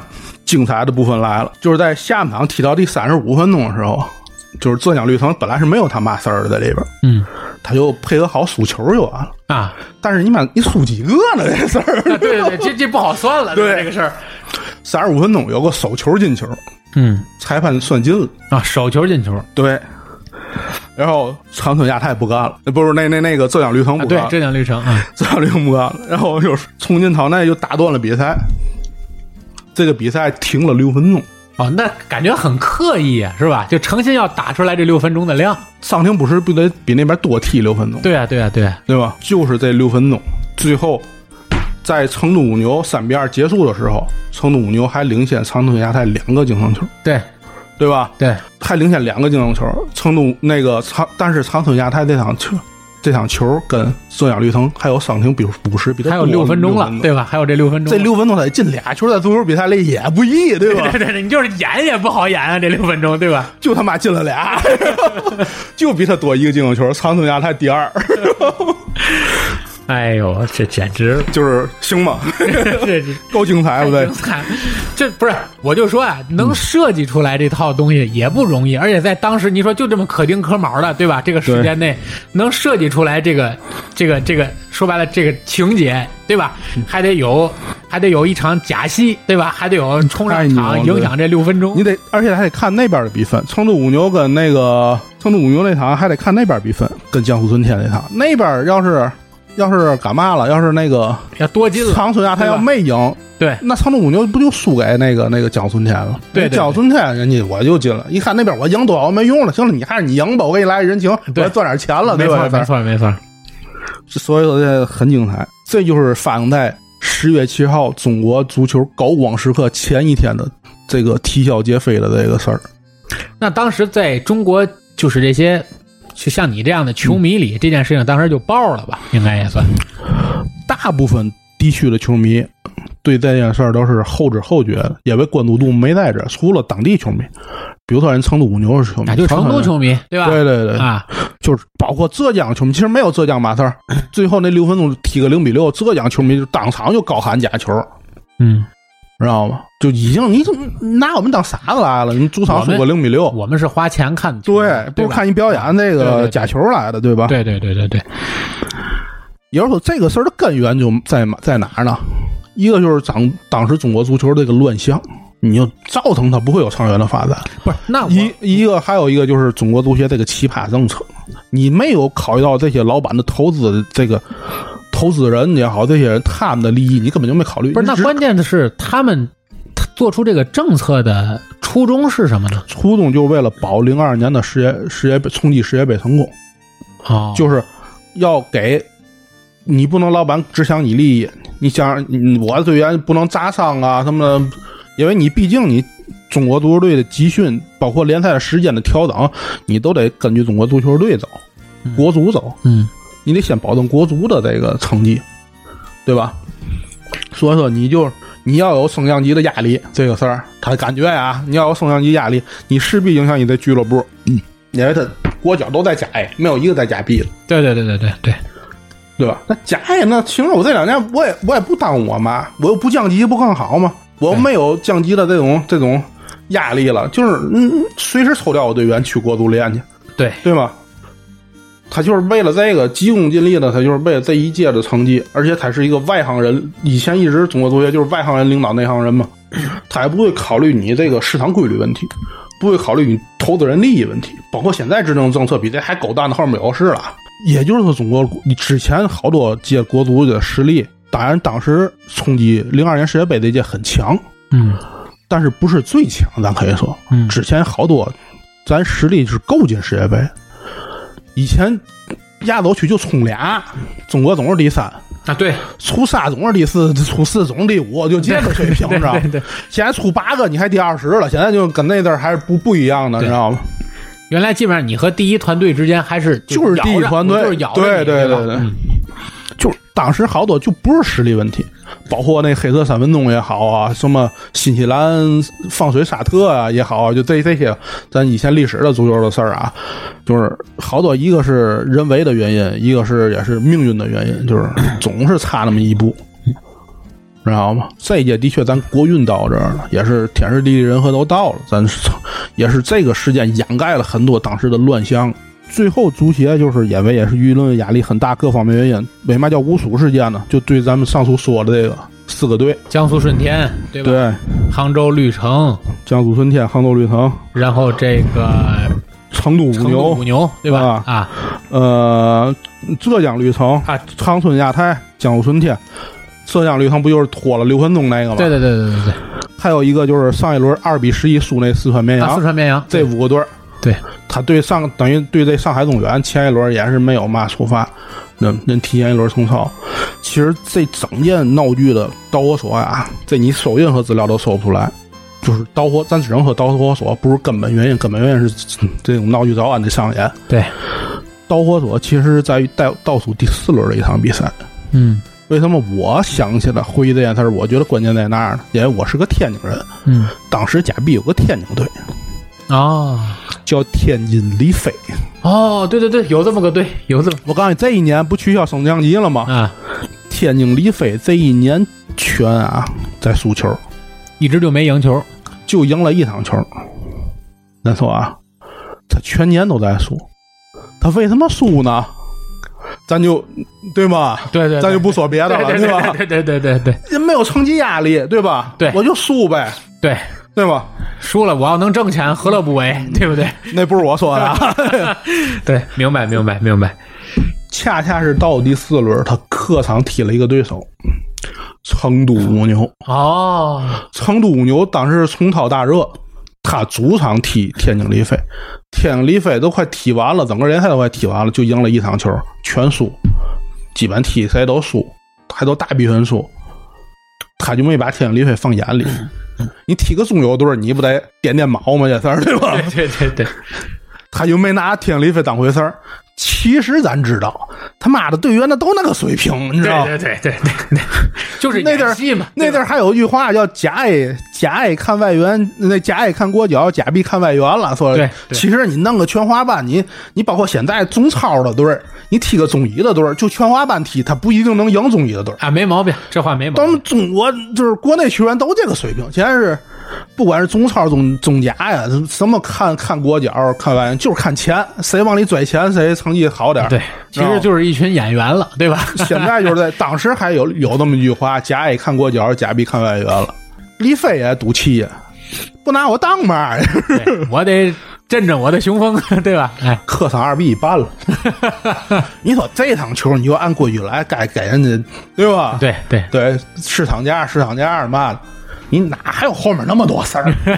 你你跟中原提前一轮就出直接冲超了，对吗？对对对对，其实你你分析这个事儿啊，你分析到哪一步，也没有人能分析到到第四轮的这场球。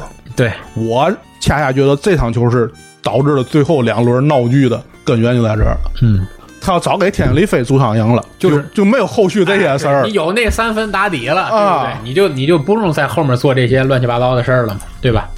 所以我觉得确实有这个有这个可能在。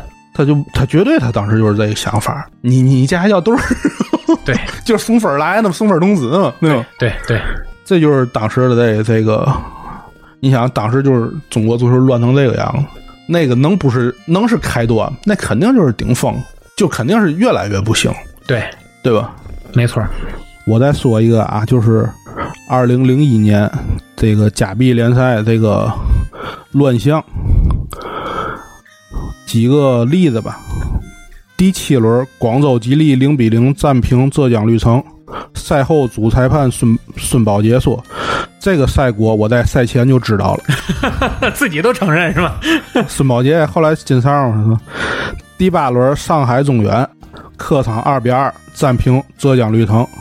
绿城球员在第七十七分钟取得二比零进球，二比零领先后，球员还没回到半场，主裁判就鸣哨开球，中原趁机扳回一球，也就是那边还庆祝的了，这边就已经开球进攻了，是吧？哎，第十七轮，广州吉利一比零击败江苏舜天。赛后，吉利老板李书福赋诗一首，这李书福就是最后二比三输中原之后，就是我不玩了，啊就这个老板，不再你知道吗投资那个，对对对，啊赋诗一首：千年铁证越秀山，越秀山就是。广州吉利当时主场球场名字叫越越秀山足球场，现在是广州富力的主场。千年铁证越秀山，浑身正气天长眼，狗吹黑哨满天飞，吉利直扑鬼门关。打优势，第二十一轮，上海中原主场三比二击败广州吉利。第九十分钟，中原攻入一球，但吉利队员认为此球此前越位，球员纷纷走到替补席以罢赛来抗议。广州队外援面对摄像机，就是一个老黑，这我印象倍儿深啊，掏出一张一百元人民币，他妈踢球他还带当钱干嘛？我就搁哪儿呢？这 冲着中原的人大喊 “money money”。近二十分钟后，主裁判张建军在只有中原一方球员在场、吉利球员拒绝回到场上的情况下，吹响长哨宣布比赛结束。凭借这场胜利，中原提前一轮冲超成功。那个队儿都没在场，就就踢比赛结束了。哎，这个就是当年啊，这些个乱象。所以说一切事情都是有原因的，对吧？对，他后来从那年之后，中国足球一蹶不振，有因必有果。对，你知道吗？就是有时你说中国足球不行了，怎么不行的？他要行，他就奇了怪了，对。对吧？但是这种问题，我所不解的是，那球迷们都这么了解了，而且这些事情都这么跃然纸上了，就没人管吗？啊，最后是开出了重磅罚单。啊，最后当时是那年，我记得是只有上海中原升级了，第二名的那长春亚泰升级直接给取消了。成都五牛还抗议了，但是他也不是嘛好鸟，前一轮还十一比二了，你知道吗？就是谁也别输谁，知道吗？活鸭子吃肥肉，是吧？对肥也别说肥，是 吧当时还是对他们那个处罚挺严厉的，嗯嗯，取消了什么注册资格呀，什么教主教练的执教一年是多长时间的执教资格，球员的注册资格，就连下一年这几个五个队儿球员都不能注册了，你明年就别踢了。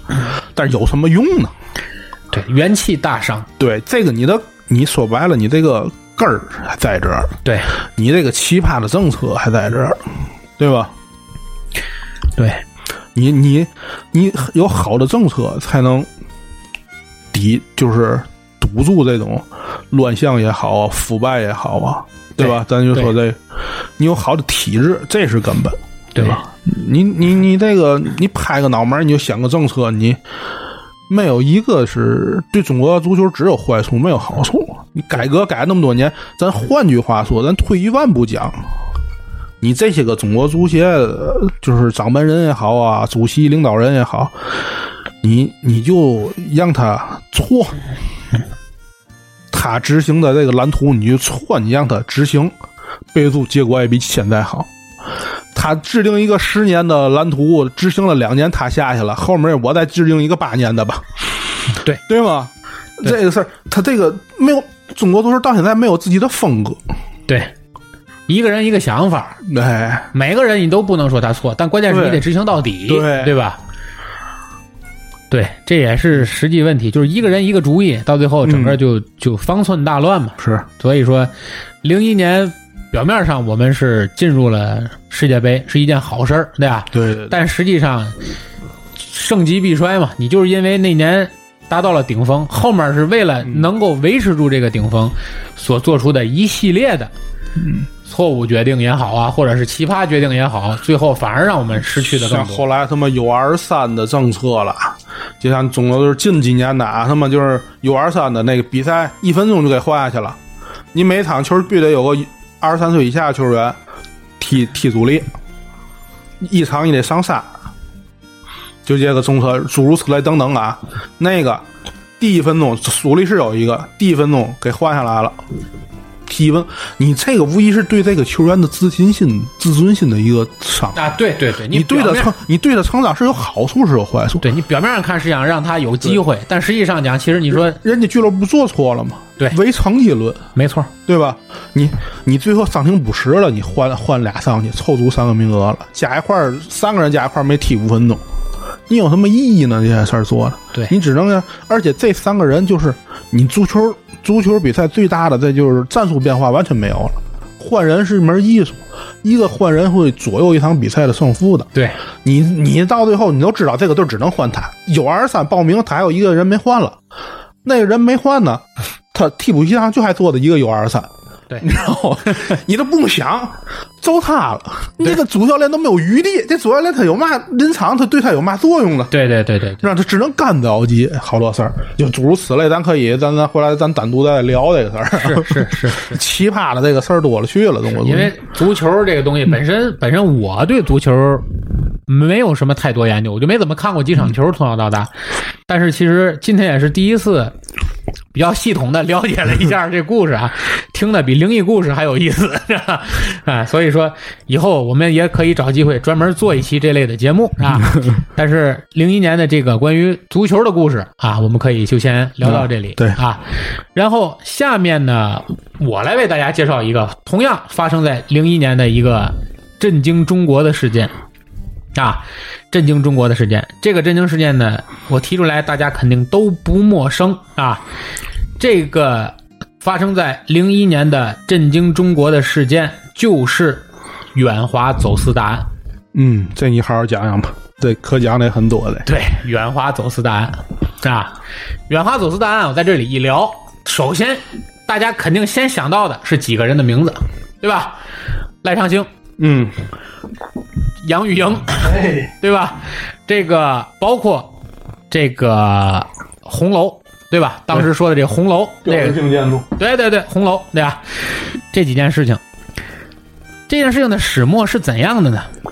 是，一九九八年下半年展开的全国性的反走私联合行动和专项斗争渐入高潮之时，远华厦门远华特大走私案浮出水面。这件事情开始于一九九八年，到了一九九九年的四月，有一封神秘的举报信。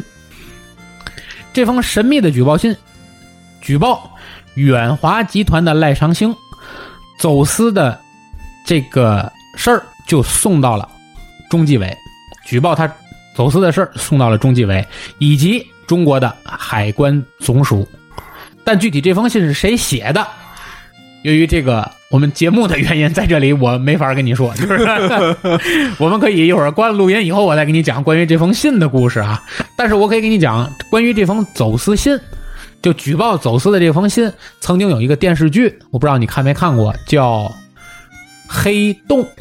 看过，黑洞的开篇就讲了一封举报信，嗯然后就开始调查的是聂明宇的那个嗯，事件，这个其实就是改编的，照着这件事情改编的。嗯而这封信，大家想想是怎么来的？那个剧最后其实也讲了这个故事，也点明了这封信到底是怎么来的了，啊。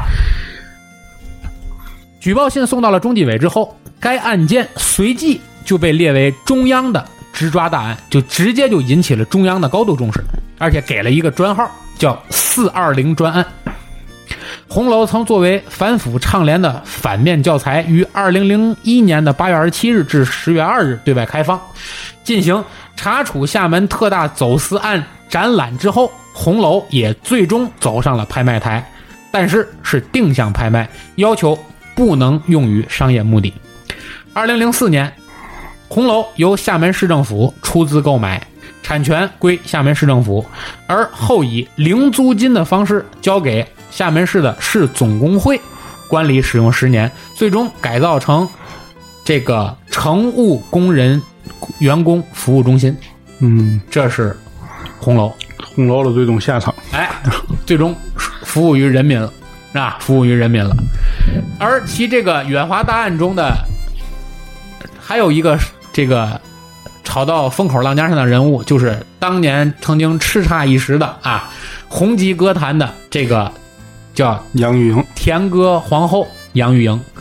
啊，她其实并没有涉及到这个案件里，嗯。但是由于她是跟赖昌星的侄子嗯。叫赖赖赖文峰啊，还是叫什么的，有这个三年的恋情，嗯，以及到中间当时传出了很多关于狗仔这边，包括很多关于他的、这个、让他跟他一块儿惹惹，哎绯闻，因为他毕竟在红楼里居住嘛，那阵儿对。对吧？有三年的这个这个相处，嗯在那段时间里，他也淡出了，正式宣布自己就淡出了这个嗯，这歌坛了。娱乐圈儿，哎，但是随后呢，杨哎杨钰莹又高调复出，对吧？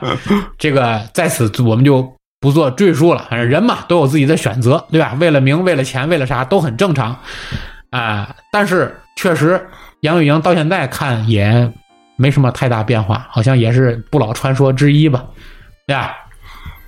当年比较红的有俩人，女的杨钰莹，男的是毛毛宁对，毛宁后来又又因为这个好像又又又猥亵儿童，儿童，对吧？也出了一大堆的负面新闻。这是当年最红的这两个娱乐圈的人，也随着远华大案吧，这个滚滚长江东逝水吧，就被大浪淘沙了。哎这个讲到这儿，这是整个远华大案的始末啊，也是发生在二零零一年的故事。嗯，大毛讲的是够细的，对，这是关于远华大案的事情。那下面老九，咱们说说二零零一年的最后一个话题，就是电影二零，我再念几个，啊。你说，你说有几个大事儿。OK OK，嗯，我先说一个，就是二零零一年，就是中国轮值 APEC 主席年，中国上海承办亚太经合组织第九次领导非正式会议和当年的有关部长级会议，这是一大大事儿。APEC，我印象特别清楚，就是这些嗯。领导人穿着唐装，对吧？对，合合影，对对对这是当年为什么零一年中国年的一个大事儿。对，还有一个二零零一年十一月十日，中国成功加入世界贸易组织 WTO，WTO 简称啊对，这个对咱们也是有比较深远的意义，一直到今天影响，，一直到今天，对。嗯，这两件大事儿咱们也不要必须要提一下，对。咱就不细说了，对？，因为毕竟都不是你我的专长，所以也没什么太多的东西可以展开跟大家聊是啊。是，还有一件事儿，这可以咱小聊两句啊。嗯。呃，零一年发生事情太多，对。其实哪个都可以展开聊，对。包括像 A 派克呀，这这也可以展开，但是时间关系吧。二零零一年的十月十四日，夏威夷时间，张学良先生在夏威夷家中逝世，享年一百零一岁。哦，这个是对我给漏掉了，我给漏掉了。对，二零零一年张学良少帅张学良，对，关于张学良啊，其实作为一个天津人啊，他跟天津的关系是很近的。对，在天津生活了一段时间，很长一段时间，他和赵四小姐其实大部分的浪漫时间，除了是在后来被蒋介石解除软禁之后，在美国的那段时间之外，嗯更长的一段相处时间，其实就是在天津，在天津，在天津马场道。张学良和张学明以及赵四小姐的府邸的旧址都有。对，古居都有。对，呃，现在还有那个旅游景点叫少帅府，嗯，对吧？这个这个也是很很很有意思，也很值得大家去的一个场所。应该我印象中没记错，就在赤峰道上，是对吧？离那个瓷房子不远。对，啊？当然，关于瓷房子的故事，我们都能单列讲一期，对吧？这个也是很有意思的一个人，搞得很有意思的一堆事儿，对吧？但是关于少帅呢，其实今聊到了，就不得不多说两句啊，就是东北军的问题，对吧？有争议，有争议，这是历史上有有争议的一个人。我们在这里不能对少帅这个人本身定义，因为不得不说，在对于我党来说，对吧？嗯共产，因为你我都是共产党员，对于我党来说，少帅确实对于共产党做出了很多贡献。国共合作抗日，对国共合作，他是大是大非面前，对吧？对，但是西安事变这个还是很著名。没错，没错，没错，没错。逼蒋介良呃，逼这个蒋介石抗日嘛，这块儿是对对对是是做出了极大的贡献。但是在日本侵略中国的前期，对吧？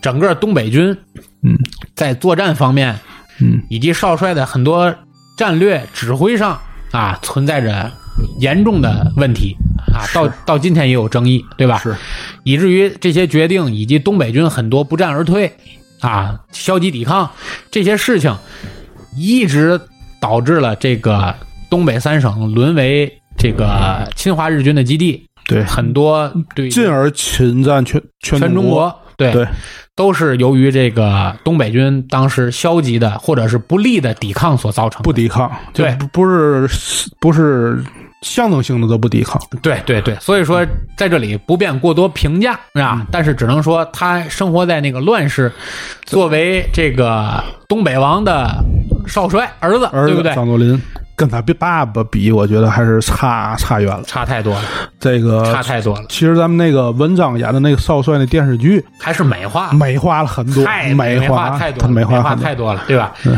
因为本身张作霖这个人是个枭雄。枭雄，绝对是枭雄。就是他和日本的相处方式，既保护了民族气节，也抵挡住了日本对于东北的利益的侵占。他特别，其实他那个张作霖这个人啊，他是利用了利用了当时他那个地方的相当复杂，一个是红毛子，对。咱说对吧？对，俄国、俄国。日本，还有他当地的势力就是他们，主要是包括还有其他的军阀是各方各方之间直奉混战嘛，当时。对，他是利用各方势力的相互制约，对，达到了一种平衡，对。对吧？你说他是为了咱们民族也好，为了他自己掌握这块利益，但是毕竟为了当地的百姓创造了那一段时间的太平生活太。平生活，太平生活就是日本日本人为什么要炸他呢？对，他不拔，日本进不来。进不来。对他用的战术不是不是说一味的我去得罪你，去一味的我去跟你死扛硬怼，他还不是这个战术，他会用相互制约这种，他有点中国那种，你看他是个老粗啊，个子不高，眼睛不大，纯土匪，这是个对吧？他这个玄学也好啊，他这个和人他把关系看得很透，对他把关系看得很透，怎么样巧妙的利用各方之间的利益矛盾，达成一种平衡，对，互让互相有个制约，对吧？互相有个牵绊，所以说这一点确实少帅是不具备的。对，对吧？少帅典型就是官二代加富二代加星二代，对吧？就是爱好最大爱好女人，哎，麻将、女人、大烟，就这几样。大烟 对，打网球，哎，对对对，就对吧？就就像对开飞机，就耍帅玩酷的事儿吧，这事儿。对，但是大是大非面前，他还是关键时刻还是选择正确。咱第一个，咱为蒋介石，咱咱说句话是嘛呢？就是的确，蒋介石不是蒋介石支持他。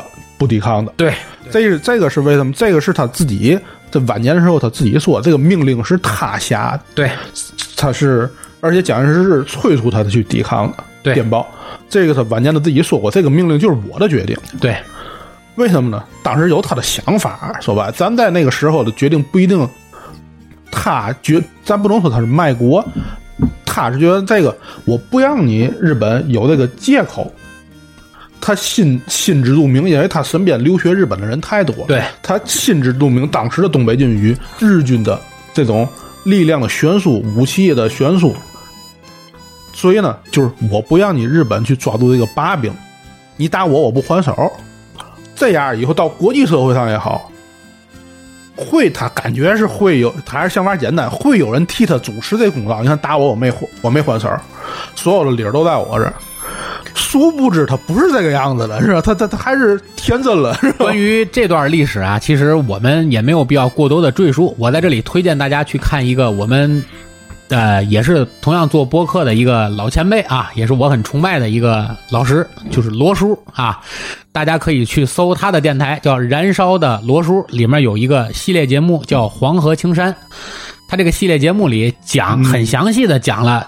这个整个日军侵华的这个过程，我们可以说蒋中正他最大的问题是在日本侵华之后，在国共的关系上，他没有维护这个国家的利益，还是考虑了自己的利益，最后导致了国共混战，对吧？导致了这个民族的又一次沦入了战争火海，对不对？但是在抗日战争初期，很多决策确实是由于张学良这边的问题造成的，对，所以说。这个问题当然有很多历史上不同版本的记载，对吧？但是现在比较公认的，他自己也承认是由于他的问题造成的，对吧？所以我们对人的评价一分为二嘛。对。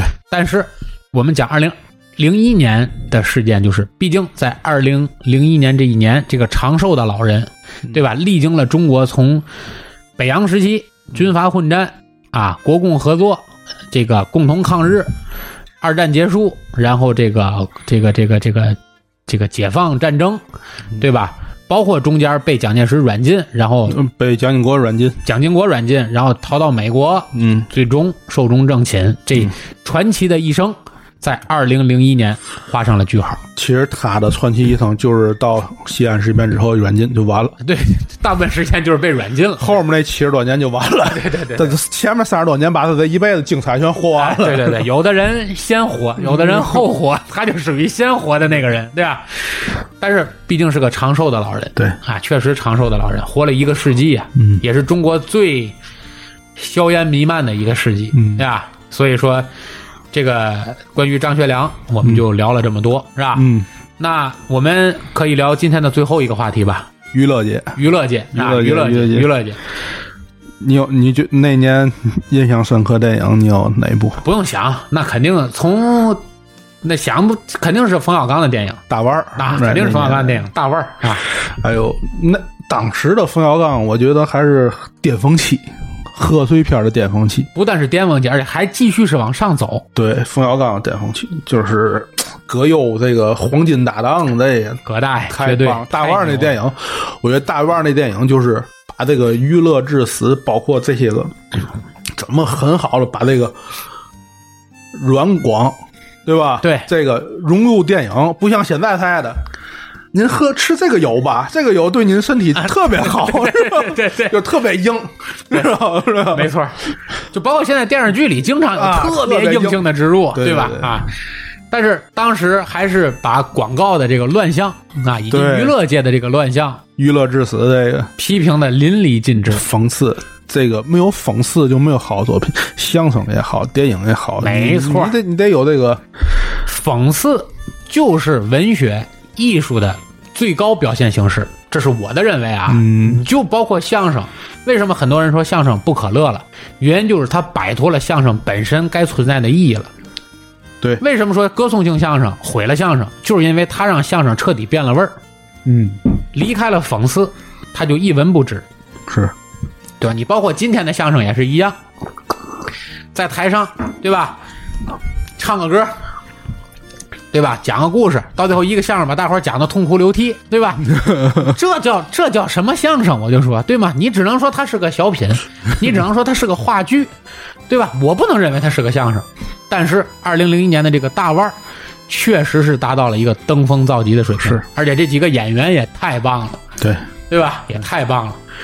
跟关之琳演的哈，关之琳女女演员。女神，对吧？当时也是英达里边哈，对。浮标还有哎浮标那段太棒了，副标，浮标。真的太可惜了，没早点。对，而且浮标也是在天津去世的嘛，一中心，对一中心。啊，易中心、嗯。也是肝癌嘛，嗯。肝癌副标去世，死的太多，但是像副浮标啊、牛振华这死的一位啊，那是。是那都是虽然在这部戏里是一个很不重戏份的这么一个，，对对对，还有更重要的是李成儒老师，是。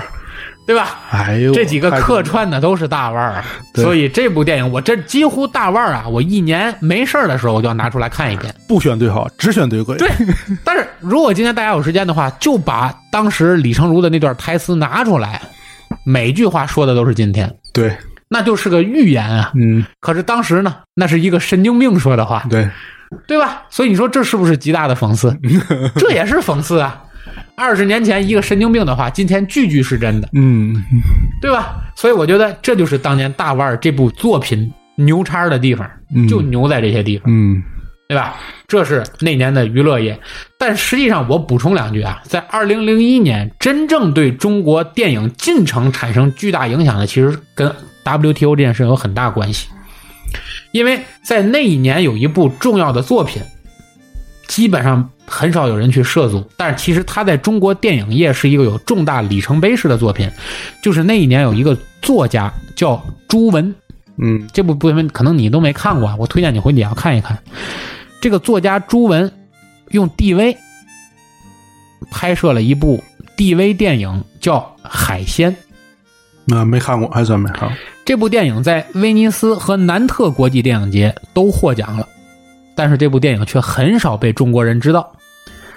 这部电影有两大风向标的作用，第一是中国大陆 DV 电影在这件事情上就正式兴起了。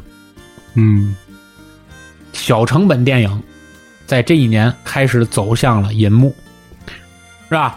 而这部片啊，最后这个参与拍摄的人员啊，这个 DV 电影兴起之后，也导致后面可能投资啦，嗯，这个这个演员的这个出场费了等等大大增加。但是当年海鲜的这部电影是小成本电影的经典之作。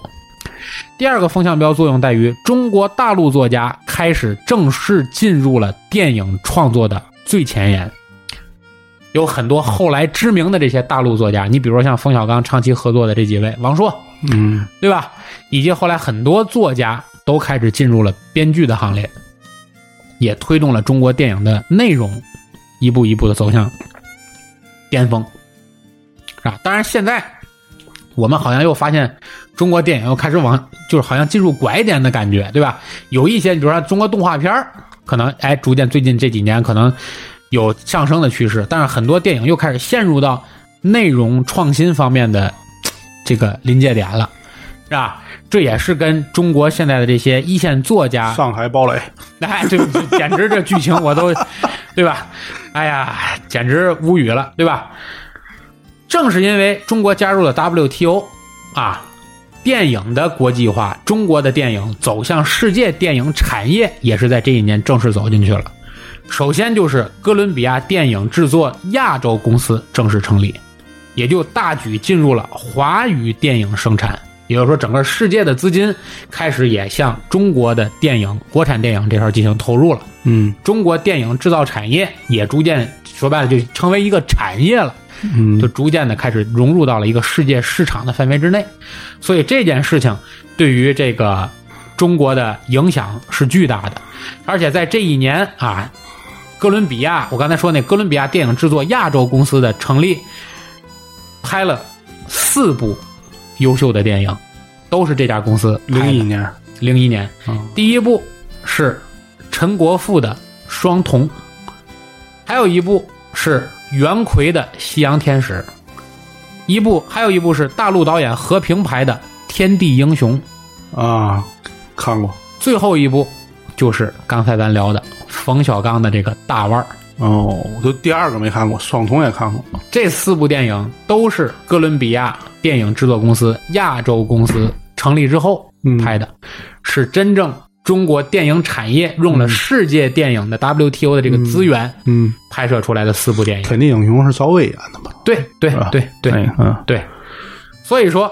哥伦比亚这种举措无疑是对进入 WTO 以后的电影跨国资本进入中国具有一个明显的示范作用，所以大腕儿的成功也得益于此。嗯利用本土人才和题材资源大量进行生产，绕过进口影片的数量限制，利用可以合资建设影院的权限，完整的建立院线制度。中国电影工业也开始对于三来一补的加工产业进军了，而且也放到了一个很眼前的一个问题上。所以，自二零零一年起，中国的电影正式进入了世界的市场。你看那个大腕儿里头啊，那个就很明显就是有那个好莱坞的影子了，在哪儿呢？他拍的就是一个葬礼，就是一个美国导演的泰勒，泰勒，对吧？对，这个最后在故宫啊，这些就是这个元素融合的就很好，就就能看出来是国外制作，这个影子就出来了，对吧？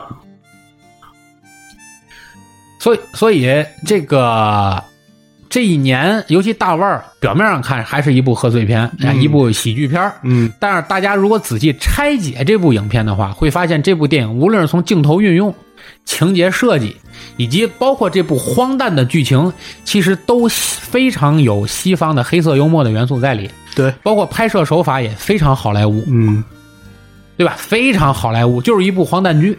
嗯，这不是中国人的幽默方式，其实是对吧？这不是一个中国人的幽默方式，所以说这件事情是很有代表意义的。而面对加入 WTO 以后的入世压力，电影业的国家政策也终于在二零零一年底推出了自己要开始打造传媒航母的举措，成立了一个公司，大家都知道叫中国广电集团。嗯就是二零零一年底成立的，使之成为中国最大的传媒集团。而在此之前，国家整合出了中国六大电影集团，但是由于电影产业的法律法规，其实到今天为止都相对世界来说有点落后，所以对于国家电影生产机制，到今天为止依然是有一定的牵制作用，是，对吧？就是这个分级制度到现在是被人诟病，对对对对对。你针对什么市场、什么人群，还是制度比较落后。对，但是二零零一年全年在整个电影领域，刚才我们讲的那几部，无论是大家熟知的大腕儿，还是其他的几部可能被很多人遗忘了，或者是不太关注的那几部其他的电影的诞生，都无一证明二零零一年确实是中国的一个国运年，嗯，各大产业都开了花。是，而中国的电影产业也是在二零零一年开始一步一步的走向了成熟。对，对吧？就包括到近几年，中国的一些，比如说像《战狼》啊之类这种题材，对吧？开始面向这种，红海行动，哎，这种这个小镇青年的受益方向，以及有这个《流浪地球》，包括现在又开始要准准备拍《三体》，对吧？嗯向科幻领域进军，对，对吧？包括这几年什么像这个哪吒，对吧？嗯这个这个这个白蛇缘起，白蛇缘起，大圣归来，大圣归来，还有姜子牙，对吧？对对由于这疫情可能被推后了，对吧？就要打造中国的漫威产业，对吧？要有中国的超级英雄了，对吧？要有这个中国的神话体系，中国的神仙体系，要开始要玩这个，对吧？所以说，一步一步，我们会发现中国和世界走得越来越近了。而我们往前倒，走向世界的第一步，就是这二零零一年。嗯所以我们这一期节目呢，可能非常长，我们用了两个半小时的时间，还是简要的给大家捋了捋这个。零。一年还有一个就是娱乐界、文化界的一个万人空巷的，来来来，一定要说，一定要说。流星花园成立，那个那个 F 四成立拍流星花园，哦，对对对对对对对对，F 四，对对对吧？对 F 四，对，对于咱们那么大的孩子来说，当时你应该是初中，我应该是高中，对我初中，对吧？初中。那时候就是偶像剧的鼻祖啊，鼻祖对不对？偶像剧的鼻祖，对对对对我天，绝对是青春的记忆。对对对对啊对对对对，没错，不管是他们那个电视剧，还有一些周边什么那那些，我跟你说，关于这些东西，就关于一个电视剧、影视剧的周边，嗯我觉得也是从 F 四开始的，就《流星花园》开始的。我我我们家现在还有那个那个四个小人儿那个捏那泥箱，哎呦我天哪！当时人送送我的一个礼物呢。我记得那阵儿有有有手办，对吧？啊有什么海报、包书皮儿的那包书纸、我出的那个盒，专专辑的那个歌儿，对对对对对对，等等等等，就是哦那个太多太多了。对娱乐产业，对吧？是就是被一部 F 四这个就是《流星花园》给带起来了。啊，四个大长头发的，现在一看这个造型简直了，是吧？觉得好傻，但是当时觉得哇，这太牛逼了，这个对啊？当时多少男生就因为这事开始留长头发，对不对？阿斯 对对对菠萝头呢，对对对对对，包括这个以前些日子比较火的这个综艺，嗯，这个这个这个《极限挑战》，还有一期专门在台湾是讲《流星花园》的嘛，嗯，这一期节目哎，其实我不知道，我我呀也是偶尔看一两期，看的很少。有一个现在有一个综艺最火的，那叫那叫啥来着？就是贾玲儿啊，还有那个王牌对王牌，王牌对王牌，他们是每次都请一个剧组来，对。对吧？那你像成龙来那期，把成家班请来了，然后那个前些日闹得挺厉害的那个那个超女那集，啊，邵文杰那啊徐飞那帮人，后来微博打的火热还珠格格请来谁谁谁，然后包括那个纪晓岚铁三角，对对对张铁林他们那帮人，对吧？你说 F 四这他能给弄来。来过，来过来过了，哦已经来过了啊。那我看的少啊，那几个人都来过了。最近看综艺看的太少，对我综艺看的比较多，因为我还打算回来我们要做一期关于综艺的节目了，是吧？呃就，包括整合一下中国现在这几大我觉得中国的就是咱大陆的这个综艺的一个鼻祖性的节目啊，我觉得是《欢乐总动员》，《欢乐总动员》。挣钱的那个。其实我跟你说，中国大陆的综艺类节目的鼻祖是综艺大观，不是综艺大观是，但是综艺大观的那个方向啊还是晚会型的那个，对晚会型还是王刚也好啊，那个那个对对对，赵忠祥也好，他不是这种这种很娱乐化的。你像他毕竟是中央电视台的对呀，对吧？这个就是娱乐化的这鼻祖是《欢乐总动员》，《欢乐动物园》还不是在某一个卫视播出，它是卖给所有卫视的，啊，对对对对对吧？对，你不像你后来那个在《欢乐动员》之后吧，应该是《快乐大本营》，《快乐大本营》它这个是湖南卫视的王牌节目，后来都是某卫视的王牌节目，对爸爸去哪儿，他们他们跑男，这个这当时这个。《欢乐总动员》那个形式，绝对在咱们来说就是相当新颖。现很现代，咱们那边那以前就看他们台湾的那些什么我猜我猜我猜猜猜，对吧？对吧？？对，康熙来了，对吧？啊，康熙来了，那还都是后来的。对对对对，反正就是，呃，关于综艺，这是个大话题，对吧啊？这我们就不在二零零有一年这个话题了有机会再聊。对，有机会再聊。但是，但是就是那个 F 四这个《流星花园》，对于咱们这个呃冲击当年的冲击很大席席卷亚洲。它不是不是不是说，你想他那个日本、韩国，包括咱大陆无数次的翻拍，华人文化圈对吧？？但是没有超过超过人家那次台湾拍的一版。对对对对对，这个确实是可能就跟当年的流行风向一下就融合起来了，啊对吧？成为一个现象级的话题了，对吧？所以说，行啊，时间不早，是吧？我们关于二零零一年的这次回顾啊，用这么长时间也值得，因为毕竟二零零一年发生了太多太多的事情了。对，要展开说，还有很多像好，我们都一带而过了。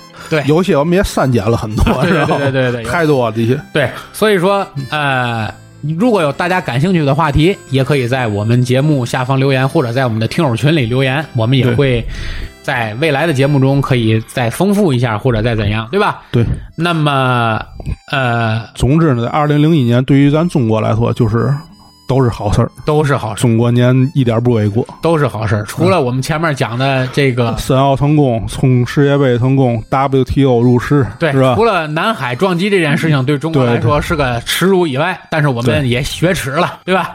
也雪耻了。但是其他的基本对中国来说都是好事儿、嗯啊，而且我们也希望这个。未来的中国越来越好，因为好像我前两天看报道上说，到了二零四六年预测啊，嗯，预测说到二零四六年，中国将正式的成为就是赶超美国，成为世界第一这这这一批总额呗。啊！对对，这个这个，我上小学的时候，我记得我们班主任老师告诉我们是二零五零年的时候，够准，你们 够准啊！我跟你说啊，二零五全面超越美国。对，够准，够准但是。咱咱的确咱还要认识到差距，哎人均还是差距哎，对对，毕竟中国人口总数在这儿呢，对吧？但是也希望能够中国能够像二零零一年一样，对吧？国运昌盛，一直持续下去。对腾飞。腾飞啊哎！好，时候不早，人来不少，感谢大家啊，利用这么长的时间和我们一起来度过了这段快乐时光。这里是人走茶不凉，客来酒留香的侃爷茶馆，感谢大家的收听，我们下期节目再见，拜拜。拜拜。